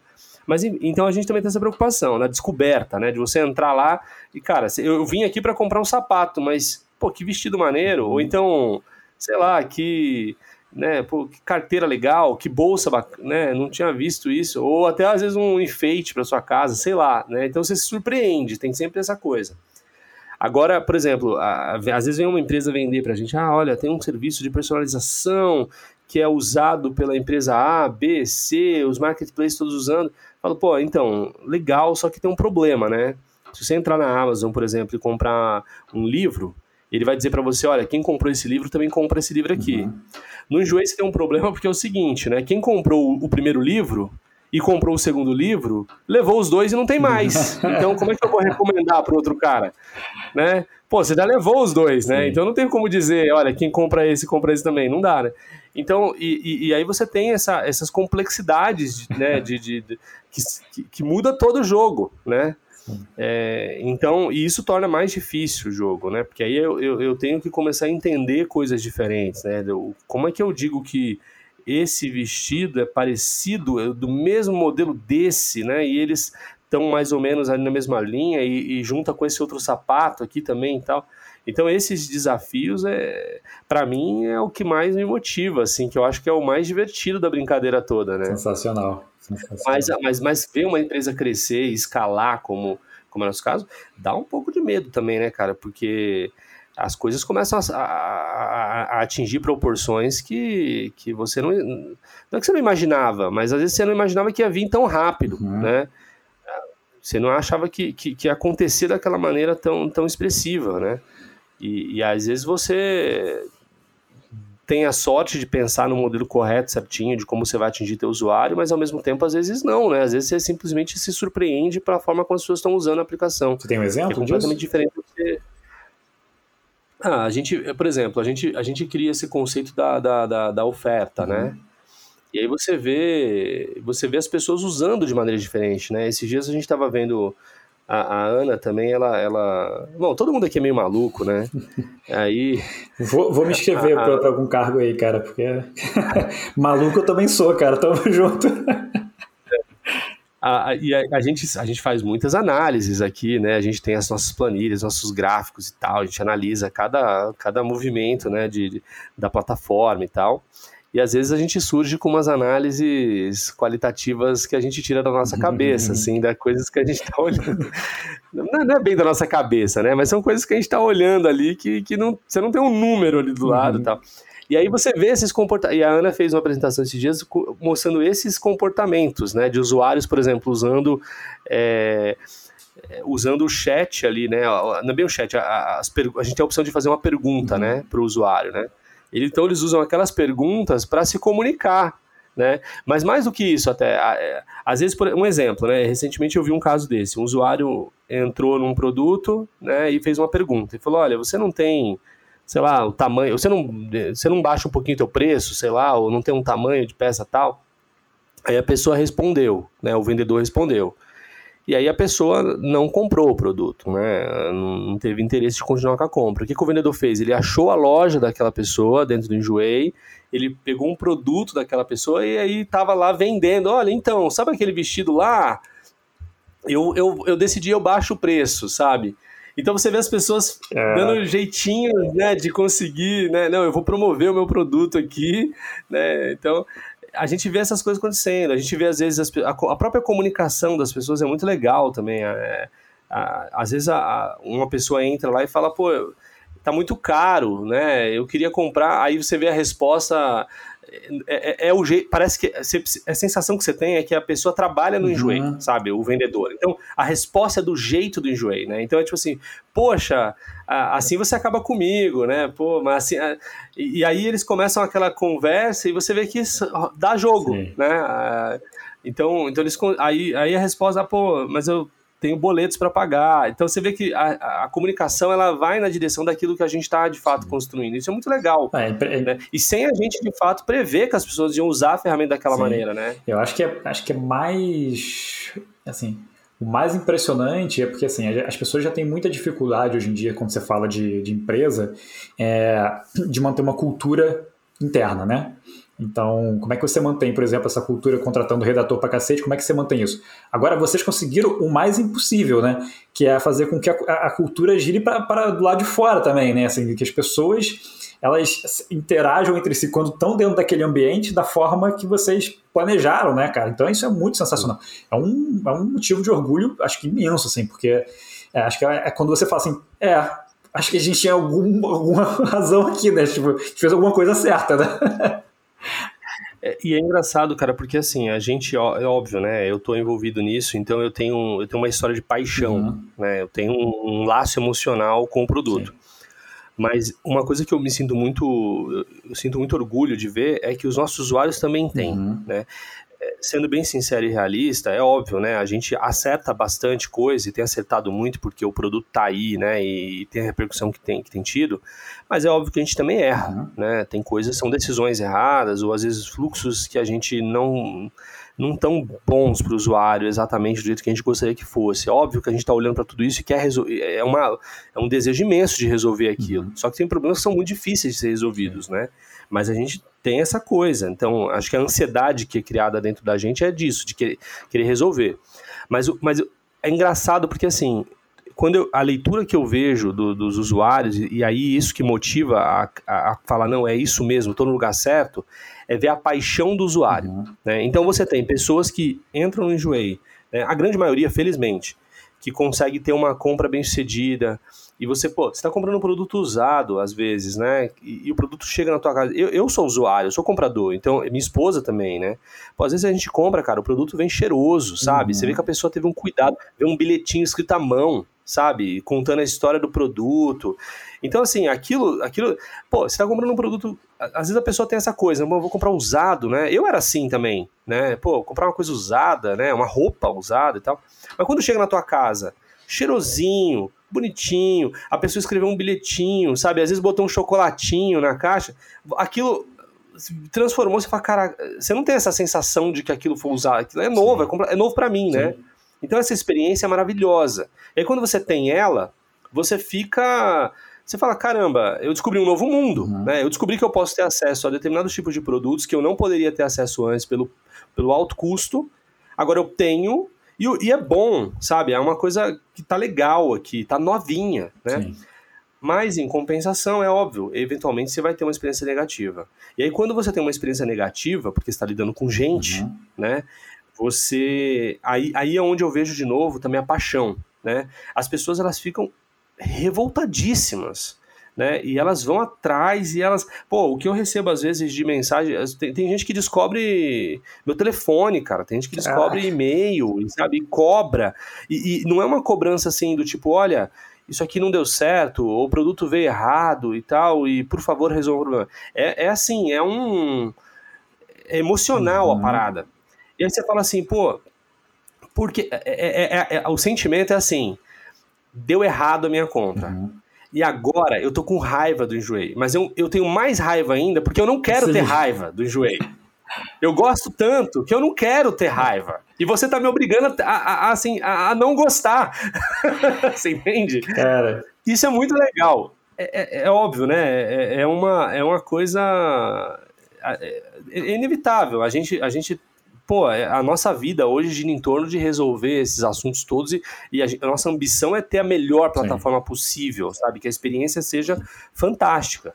É, mas é um grande desafio. Sim. E é até por isso que a gente tem crescido e, e contratado mais pessoas e, e, remodelado os times todos. E outra também, né? Vamos ser bem sinceros, assim, as pessoas às vezes não têm essa, essa percepção clara do mercado e tal, mas assim, empreender no Brasil é difícil pra caramba né? É, a, o, e é uma luta constante, né? Você às vezes tem determinados problemas, você precisa de um volume de pessoas trabalhando naquilo com uma energia muito grande. E o Enjoei sempre trabalhou com, com a, a, a, gente sempre foi desde o comecinho, né? Você começa trabalhando com um limite orçamentário uhum. ali muito curto, né? Então você vai é, construindo aquilo que você consegue fazer, né, tal. Então, hoje, hoje a gente está muito focado, né, principalmente pós-IPO, em resolver todos esses problemas. Eu, eu, eu tenho muita convicção de que nós vamos, porque essa paixão que o usuário sente, esse carinho e essa frustração também, né, quando ele tem um, ele não, o produto que ele ama não está do jeito que ele que tinha que ser, é, eu tenho, Tia tem, a Ana tem, os outros aqui na companhia todo tem, todos têm, o, o time tem, né? uhum. né? O próprio time da, da, engenharia, os programadores, todos eles também sentem isso, né? Então a gente tem uma, uma, uma sede de resolver, porque a, a gente também se apaixona Sim. pelo produto, pelo, pelo aquilo que a gente construiu. Então eu tenho muita clareza e muita certeza de que a gente vai passar por cima disso tudo muito rápido, porque a gente tem esse desejo uhum. sincero. Né? E, e, eu acho que é a grande, que, é, que é, é, é, o legal da coisa toda, assim, né? É poder ver isso construído dessa maneira e ainda, assim, depois de 10 anos ainda tá apaixonado. Sim, sensacional, né, né cara? É, é, engraçado, assim, é, tá sendo uma experiência é, diferente essa, né?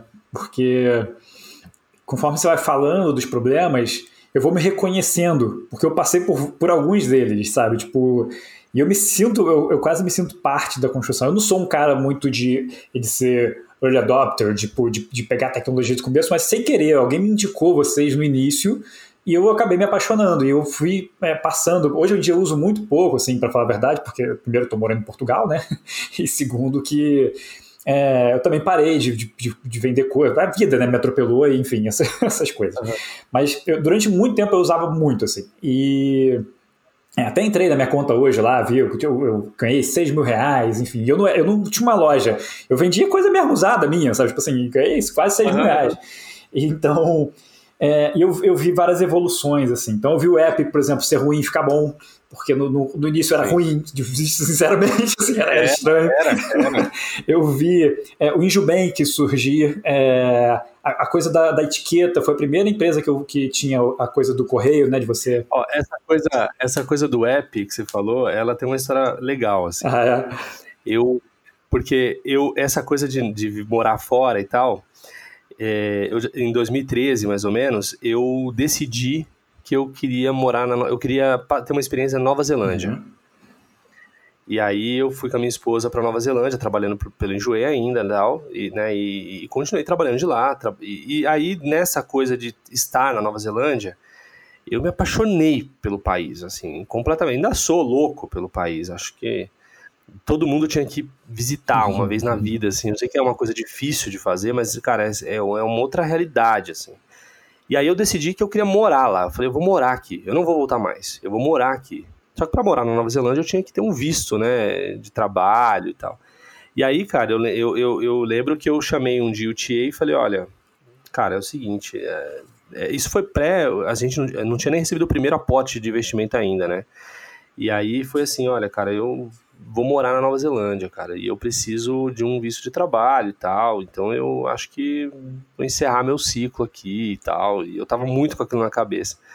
E aí eu, eu consegui um trabalho muito rápido lá, pra falar a verdade, né, e aí eu, e aí eu meio que saí do enjoei. Eu saí, mas não saí, né, eu saí assim, olha, tô saindo e tal, e, e, na época tinha muito pouca gente e tal, então eu continuava dando aquela forcinha, né? Não, não vou, eu vou sair, mas assim, tô aqui, te ajudo, né? Vou ajudar a achar alguém, alguém para me substituir. Então eu entrevistava as pessoas. E aí esses três meses que eu fiquei trabalhando nessa outra empresa lá, eu, eu continuei ali o tempo todo, quase diariamente, tendo contato com o Thier, tendo contato com o time e tal, entrevistando gente e tal. E aí acabou que uh, eu, uh, não, não, essa história não rolou e, e, eu, e eu tive que voltar. E eu falei, não, vou voltar pro Brasil. E aí eu voltei pro Enjoei de novo. Né? Então, ah, então já tá aqui, já fica aqui. E nesses três meses foram os meses em que foi feita essa primeira versão do app. Então, é, ela, ela veio toda ruim, né? E, e, e, de fato, porque eu não tava ali também para olhar para ela, sabe? Eu não, eu não. E aí, assim, ela aconteceu e eu tava fazendo outra coisa na época, né? E aí eu lembro que quando eu voltei eu também achava horrível. Eu falava, cara, não é possível, né? E aí a primeira coisa que a gente fez logo de cara é falar assim: ó, joga isso fora e a gente vai fazer tudo de novo e aí, de fato, hoje, hoje a gente tem um app certinho, bonitinho, funciona. Muito bom, muito bom. Vamos lá. tá, tá, passando um filme na minha cabeça, cara, de, de tudo que eu vivi você me passando essas, essas, essas informações, você falando do ponto de vista de quem tá de dentro. É muito, é muito gostoso, assim. E, e é legal perceber essa paixão em você, cara, porque é isso, é o que me faz entender de fato, né, assim, a diferença, né, entre, entre uma coisa e outra, né, por que algumas empresas de fato fazem coisas que são relevantes e, e, são diferentes, porque é isso, é uma vontade genuína e intencional, né, de fazer, não sai por acaso, né, e isso é muito, muito sensacional. É, você falou lá atrás de, de, livros, enfim, vou puxar aqui para o assunto de livros então agora. É, queria saber se você tem é, assim, de um a três livros, pode falar até um pouco mais se você quiser, não tem problema, mas assim, que impactaram muito a sua vida, mas de preferência, assim, é, que você não precisa, você não precisa ficar focado, na verdade, em livros de trabalho, tá? Você pode falar de livros de, de trabalho, mas às vezes a gente sabe que um romance pode fazer uma diferença, enfim, tem vários tipos de leitura que uhum. mudam a nossa vida, né? Então, assim, pode ficar à vontade para falar, assim, qualquer coisa. Tá, eu, cara, eu acho que eu, eu, leio muito, sempre li muito, né? Acho que essa coisa da curiosidade aí, ela, ela, ela sempre despertou isso, assim. Uhum. É, mas, e, e, e, essa é a parte que eu acho engraçada, assim, eu leio muito, é, mas é, até hoje, é muito comum, se, se você me vê, por exemplo, de férias, se eu estiver lendo um livro, eu, eu provavelmente vou estar lendo um livro técnico, eu adoro né, o meu trabalho, eu adoro o que eu faço. E eu acho que alguns livros, eu, eu, vou, eu, eu vou citar alguns livros que eu acho que são livros que impactaram, assim, né, a minha vida. É, um, um, livro que eu, que, eu, que eu tenho um carinho especial, assim, é um, um livro que chama Don't Make Me Think, do, uhum. do Steve Krug. Ele é um livro antigo, eu devo ter lido ele há, sei lá, 20 anos atrás. Esse livro, ele, ele é um livro muito simples, ele fala sobre é, basicamente sobre usabilidade, sobre é, experiência de usuário em sistemas web, assim, né? Eu acho que aplica bastante também a, a, a parte de aplicativos que a gente tem hoje, né? Uhum. Pô, eu li esse livro, sei lá, 20 anos atrás e tem coisas que eu, nunca esqueci, sabe? Assim, que sempre me motivou a, a, a, Engraçado como que as pessoas, elas, elas têm o mesmo padrão, né? Uhum. E isso não muda, né? Eu lembro de coisas assim, por exemplo, ah, é, as pessoas não leem as, o que, as pessoas não leem. Ela, é, o ser humano ele tem a habilidade de escanear a, a página, ou o app, ou, eles não leem. Uhum. Então você não deve esperar isso das pessoas. Né? A gente é muito bom nisso, a gente é muito bom em encontrar coisas. Uhum. Né? É, e quando alguém abre um aplicativo, por exemplo, ele tem uma missão. Sim. Né? Você vai, você abre o, o, o app de comida, você tem uma missão. Sim. Você já sabe o que você quer né? E, e, e, e cabe a, a, aí vem a tecnologia e a forma como o produto é construído, cabe a direcionar o usuário para ele cumprir aquela missão o mais rápido possível. Essa é a ideia, uhum. né? E, aí eu acho interessante esses conceitos e acho, e acho mais interessante ainda quando você consegue desconstruir a coisa. Uhum. Que é falar assim, tá, o meu usuário abriu meu app com uma missão. Né? Ele quer comprar um sapato e eu vou fazer ele comprar um sapato e vou fazer ele comprar também mais uma outra coisa e vou fazer com que ele volte outro dia aqui para sem a missão de comprar, com a missão de navegar e ver coisas bonitas e etc. Você entende?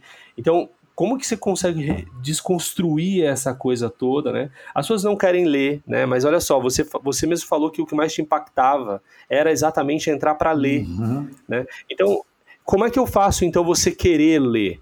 né? Então eu acho que esse livro ele foi muito marcante para mim, assim, né? E, uma parte mais engraçada é porque assim, eu, eu, eu, falei lá no começo, eu não sou um cara de, de UX, eu não sou um designer.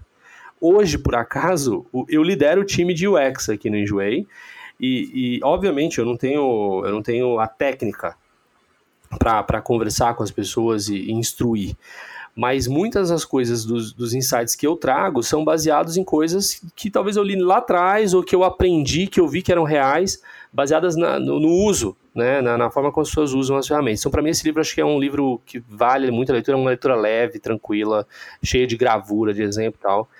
É, eu gosto até hoje. O nome é Outro sensacional, que... é muito sugestivo, né, cara? É, é. Outro, outro livro que eu gosto muito é um livro que chama Getting Real. Uhum. Ele é um livro da galera do, do Basecamp, né? É, ele, ele é um livro que não é técnico também, mas ele fala sobre produto, basicamente, criação de produtos de software. Uhum. Ah, o, e foi, foi também que me marcou bastante. Foi, foi um dos caras do, do Basecamp que, que criou o, o Ruben Rails, não foi? O Rails, é, o, o, o David Heinemeier Hansen, né? Ele é um dos caras que, é exato. E ele, esse cara, ele, ele, ele é meio polêmico e tal, mas eles têm, tanto ele quanto o sócio dele, eles têm uma, uma visão sobre produto muito única, uhum. né? Que eu já vi outras pessoas com uma visão parecida. A gente, a gente tem um brasileiro, Ricardo Semler, que é um cara que também acho fantástico, né? Ele tem alguns livros também dele que, que desconstroem esse conceito de empresa Sim. e tal, né? Que, que, que, que, eu acho que muita gente no Brasil nem conhece o cara e, deveria conhecer, é, porque é um cara. ele é conhecido lá fora demais, né? Ele já, já foi entrevistado pelo Tim Ferriss, cara.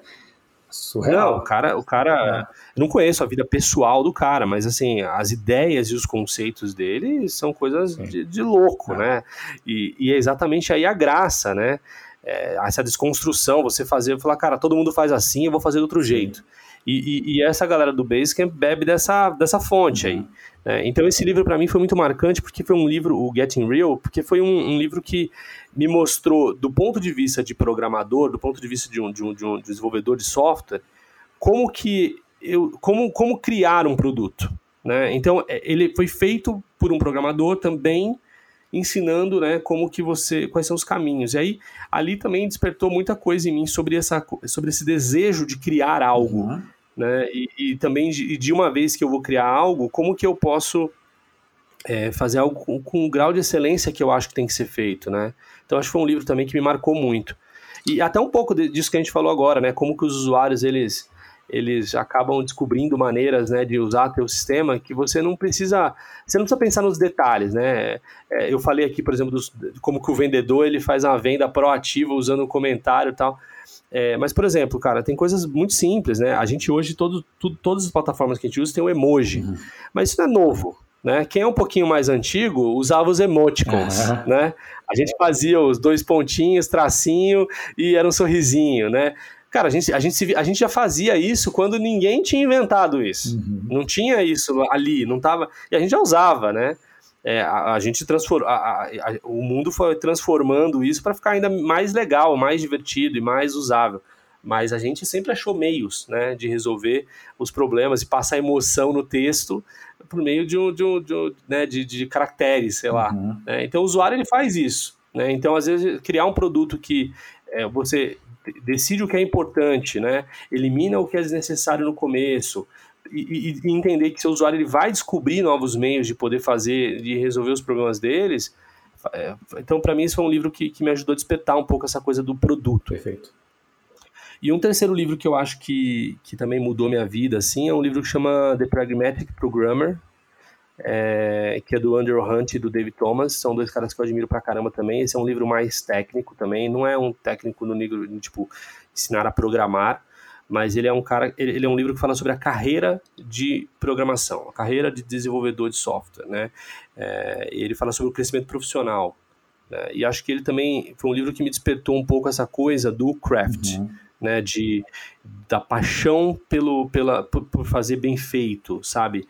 Então é, e, e, e, introduziu conceitos também na minha cabeça de coisas que eu não pensava antes, né? Tipo, eu nunca tinha ouvido falar sobre entropia, por exemplo, né? Pô, você, tudo que fica abandonado tende a, a, a se deteriorar uhum. de alguma maneira. Né? Se, abandona, se você largar um carro estacionado na rua, a tendência é que ele vai se autodestruir. Uhum né? Ele vai enferrujar, ele vai quebrar, ele vai. Então tudo é assim, né? E quando a gente fala de software é a mesma coisa, né? As coisas elas vão ficando velhas, elas vão se deteriorando sozinhas, né? Isso vale para software, isso vale para produto, né? Então, pô, eu, crio, eu, eu olho para o Enjoei hoje, eu, eu, eu falo isso às vezes aqui dentro, eu falo assim, cara, eu vejo o Enjoei, às vezes me parece velho, sabe? Aí eu já fico com aquela sensação de eu tenho que fazer alguma coisa nova, porque senão aquilo sozinho vai se deteriorando, ele vai ficando velho, né? É, isso acontece com. E esse talvez é o maior problema com as grandes corporações, grandes empresas, porque é tão difícil de você fazer mudanças que as coisas vão ficando velhas. Sim. Né? E elas vão se deteriorando, elas vão ficando antigas, de um jeito que não funciona mais. Até que vem alguém e, e, e novo, que está começando do zero e passa, Sim. né? Porque não conseguiu se renovar. Né? Então, eu acho que é um dos grandes desafios, né? E esse livro fala muito sobre isso, tal, sobre ah, algumas decisões que fazem diferença na vida do programador. Então, se você juntar toda essa coisa, se eu pegar só esses três livros, por exemplo, como base, né, e juntar tudo, aí você vê um pouco também do, do porquê que eu falo, né, de produto, a importância de ter um produto de extrema qualidade, que tenha uma usabilidade que as pessoas elas conseguem de fato ter paixão em usar e ao mesmo tempo não abrir mão da qualidade técnica, uhum. né? De, de, de, ter as pessoas certas do teu lado, de, ter, de, de fazer as escolhas corretas tal. Então acho que se eu pudesse dizer assim, ó, três livros que mudaram minha vida, esses três livros com certeza seriam os que no topo da lista, assim. Sensacional. Tem outros, óbvio, né? Mas... Ah, sempre tem, né? Difícil escolher três, né? Mas... é difícil. é...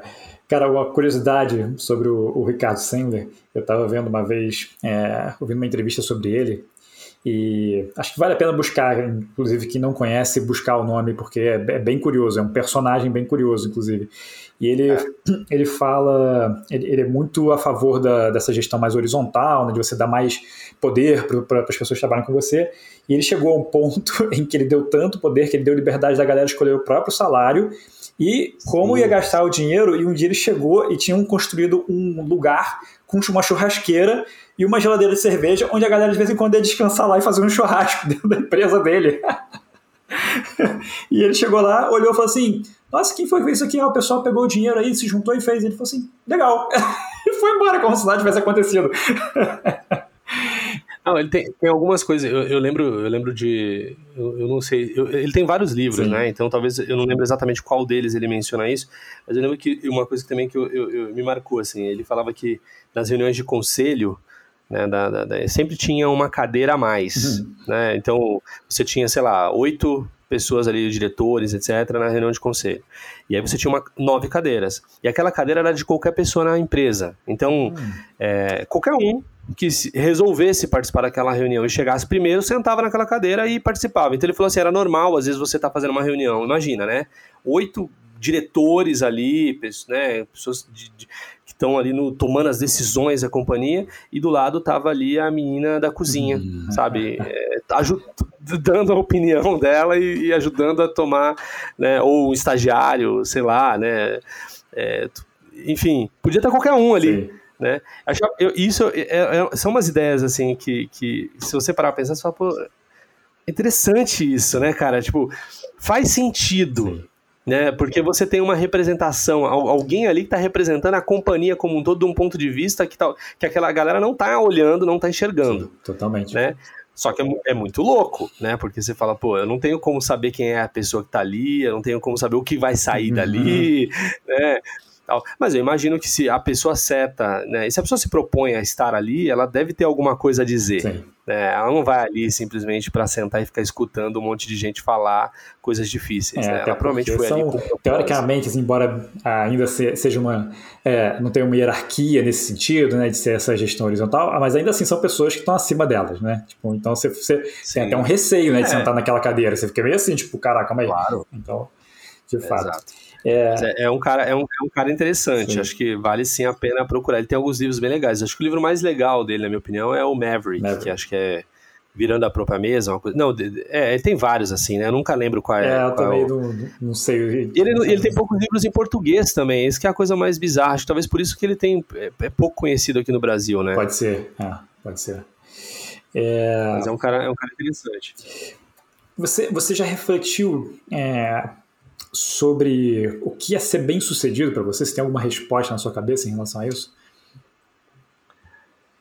Cara, eu acho que ser bem sucedido para mim é, é, poder olhar para aquilo que você construiu e se sentir orgulhoso. Acho que é isso. Boa. Né? Eu acho que eu me considero uma pessoa bem sucedida por conta disso. Assim, eu olho para minha família e eu gosto do que eu vejo, sabe? Eu me sinto bem, falo, ah, acho que eu estou fazendo um bom trabalho eu olho para o Enjoei, por exemplo, e eu gosto do que eu vejo. Falo, poxa, eu tô, acho que tô no caminho certo. Perfeito. Eu olho para o time que eu tenho, né, para as pessoas que trabalham comigo, e eu gosto dessas pessoas. Eu acho que são as pessoas certas. Acho que é isso que é ser bem sucedido, na minha, na minha opinião. Sim. Né? Não, eu acho é... ótimo. É, eu adoro quando, quando as respostas não estão totalmente ligadas a dinheiro, sabe? É, ou, ah. ou, de maneira nenhuma ligadas a dinheiro, né? Tipo, porque é, é isso, a resposta é se orgulhar, né? Não tem nada a ver com, com assim, Pode ter, pode envolver, mas assim, é você falou, tipo, ah, olho para minha família e me orgulho, olho para meu time e me orgulho, olho para que a gente construiu. É, eu acho fantástico, assim, sensacional. Essa parte, essa parte do dinheiro é engraçado, cara, porque assim, é, é óbvio que é, é, é, é importante também, uhum. né? Você, você poder é, saber. Eu, eu, é, aí que está o ponto, eu acho, né? Porque assim, por que, que o dinheiro é importante para mim? O dinheiro é importante para mim no sentido de poder dar uma educação melhor para meu filho, morar numa casa melhor, sabe, num bairro melhor, né, que eu, que eu gosto mais, ou que eu tenho mais, é, tem coisas perto tal, é, ou ter mais tempo, né, poder não, não precisar ficar preso no trânsito, por uhum. exemplo. Isso é legal, isso é muito legal. Né, ou poder me mudar para onde eu quiser, né, isso é legal. Mas, mas assim, a verdade é que assim, eu, eu tenho, tem estudos sobre isso até, né? Eu nem, nem tenho números aqui e tal, mas existe um, um, um, valor específico que a partir daquele valor também não faz a menor diferença mais, sabe? Não, faz, não tem mais sentido, né? Porque, assim, eu não sou o tipo de pessoa que se tivesse bilhões na conta, eu acho que eu ainda não, não teria jatinho, não é isso. Uhum. Eu não vejo valor nesse tipo de coisa, né? Eu não vejo valor nesse tipo de coisa. É, o que, o, pra, meu trabalho é uma coisa que me satisfaz, então eu tenho prazer, acho que né, eu gosto do que eu faço. Minha família, adoro minha família, tá com minha família, é, sou uma pessoa tranquila. Então, assim, eu acho que essas coisas, elas, elas custam pouco, Sim. Né? Elas custam pouco. Então, no fim do dia, assim, eu não vejo por que teria ligação. Assim, eu não consigo fazer essa, esse match de ligação né?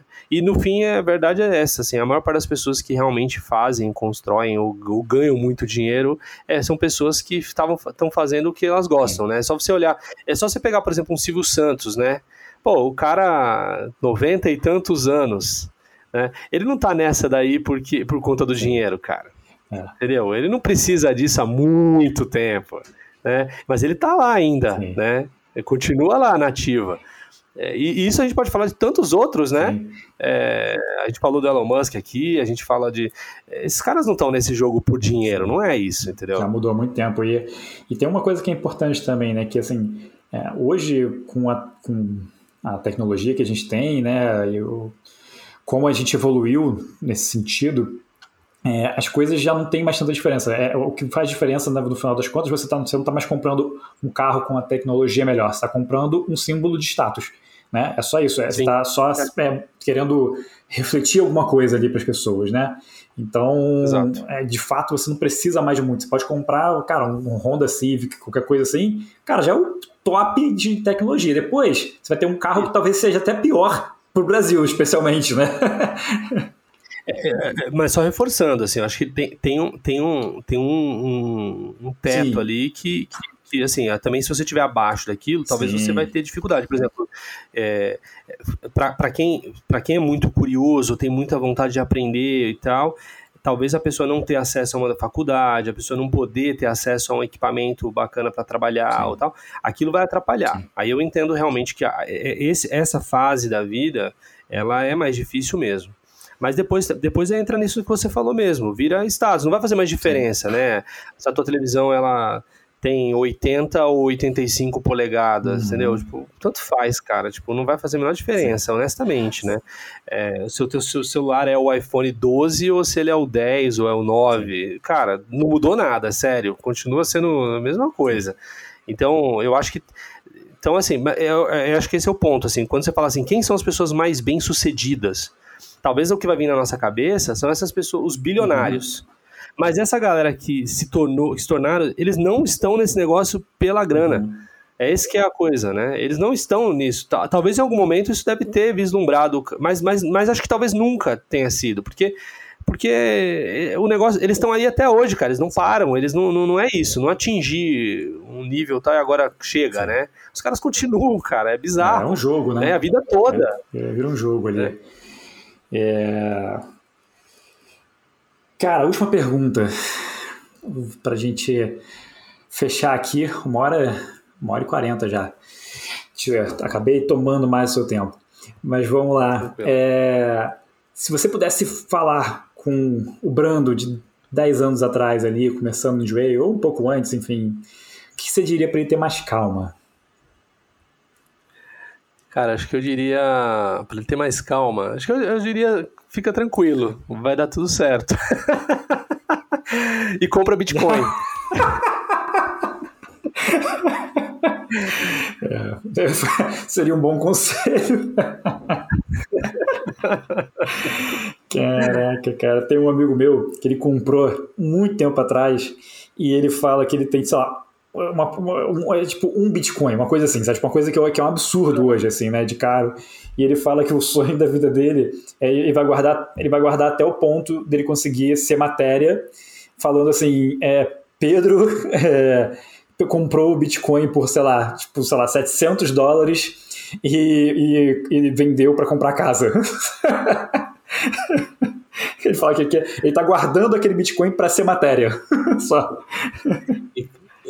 Cara, Bitcoin é uma parada muito bizarra, assim, porque eu, eu, entrei nesse negócio lá no comecinho, curiosidade e tal.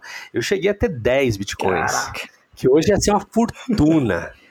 né? E vendi quando eu achei que, sei lá, vendi quando era mil reais, sabe? Tipo assim, caraca, meu, né, comprei por, sei lá, 10 centavos e vendi por mil reais, sabe? Aí você olha hoje e fala, caramba, né? Se eu tivesse segurado, né? Vendi tudo, né? Não tem nada. É bizarro, né? Eu acho que a maior parte das pessoas são frustradas por conta disso, assim. São muito poucos que talvez tenham segurado igual teu amigo aí. E, é, e, né? e, ele fez sem querer, tá? Não foi, não foi proposital. A princípio ele esqueceu que ele tinha. Ah, é, é, é o mais normal. Exatamente. Aí um dia ele falou, cara, calma aí, que porra é essa aqui? Que Bitcoin tá valendo não sei quantos mil dólares. Sabe, tipo assim, como assim? Que história é essa? E aí ele, inclusive. O cara vai caçar no HD antigo, Sim, né? Deixa eu ver. E aí ele começou a trabalhar, inclusive, com isso depois. Ele, ele, ficou tão interessado que ele começou a trabalhar, ele guardou lá o Bitcoin dele, começou a comprar outras moedas, enfim. Hoje em dia, ele, nem sei se ele faz isso ainda, mas é, quando eu conversei com ele, a história era essa. Brando, cara, brigadaço mais uma vez pelo seu tempo, cara, pela generosidade. Agradeço. Foi sensacional, assim, e foi, foi ótimo, inclusive, como exercício para reforçar é, como importante a paixão né, no que você está fazendo, cara. Então, assim, dá para ver quando você fala, assim, dá para sentir a paixão que você, é, que você tem, né, fazendo o que você está fazendo, e não só a sua, mas como do resto do, do da galera. E é, parabéns é, por ter conseguido manter né, é, isso durante muito tempo, que é difícil. É um casamento, né? Tipo, muito mais intenso, inclusive, às vezes. E, é, então, assim, parabéns por ter conseguido manter e pela construção, cara, porque é, foi o que eu falei, eu sou, sou fã, assim, pra caralho da marca, da empresa como um todo, de tudo. E é, assim, foi um prazer acompanhar a, a, o crescimento de vocês, assim, as mudanças e conseguir conversar com você agora está sendo uma, de fato, uma realização, cara. Obrigado e parabéns. Eu que agradeço, cara. Muito obrigado. obrigado pelo convite. Nada, tamo junto. Hey pessoal, vou ficando por aqui. Só lembrando que no nosso site você encontra as notas, links importantes e transcrições desse e de todos os outros episódios. Basta acessar o i.digital barra calma. E também, se quiser interagir comigo ou saber mais sobre a agência, os links para as redes sociais vão estar tá aqui na descrição desse episódio. Então, muito obrigado pela audiência e até o próximo episódio do Calma.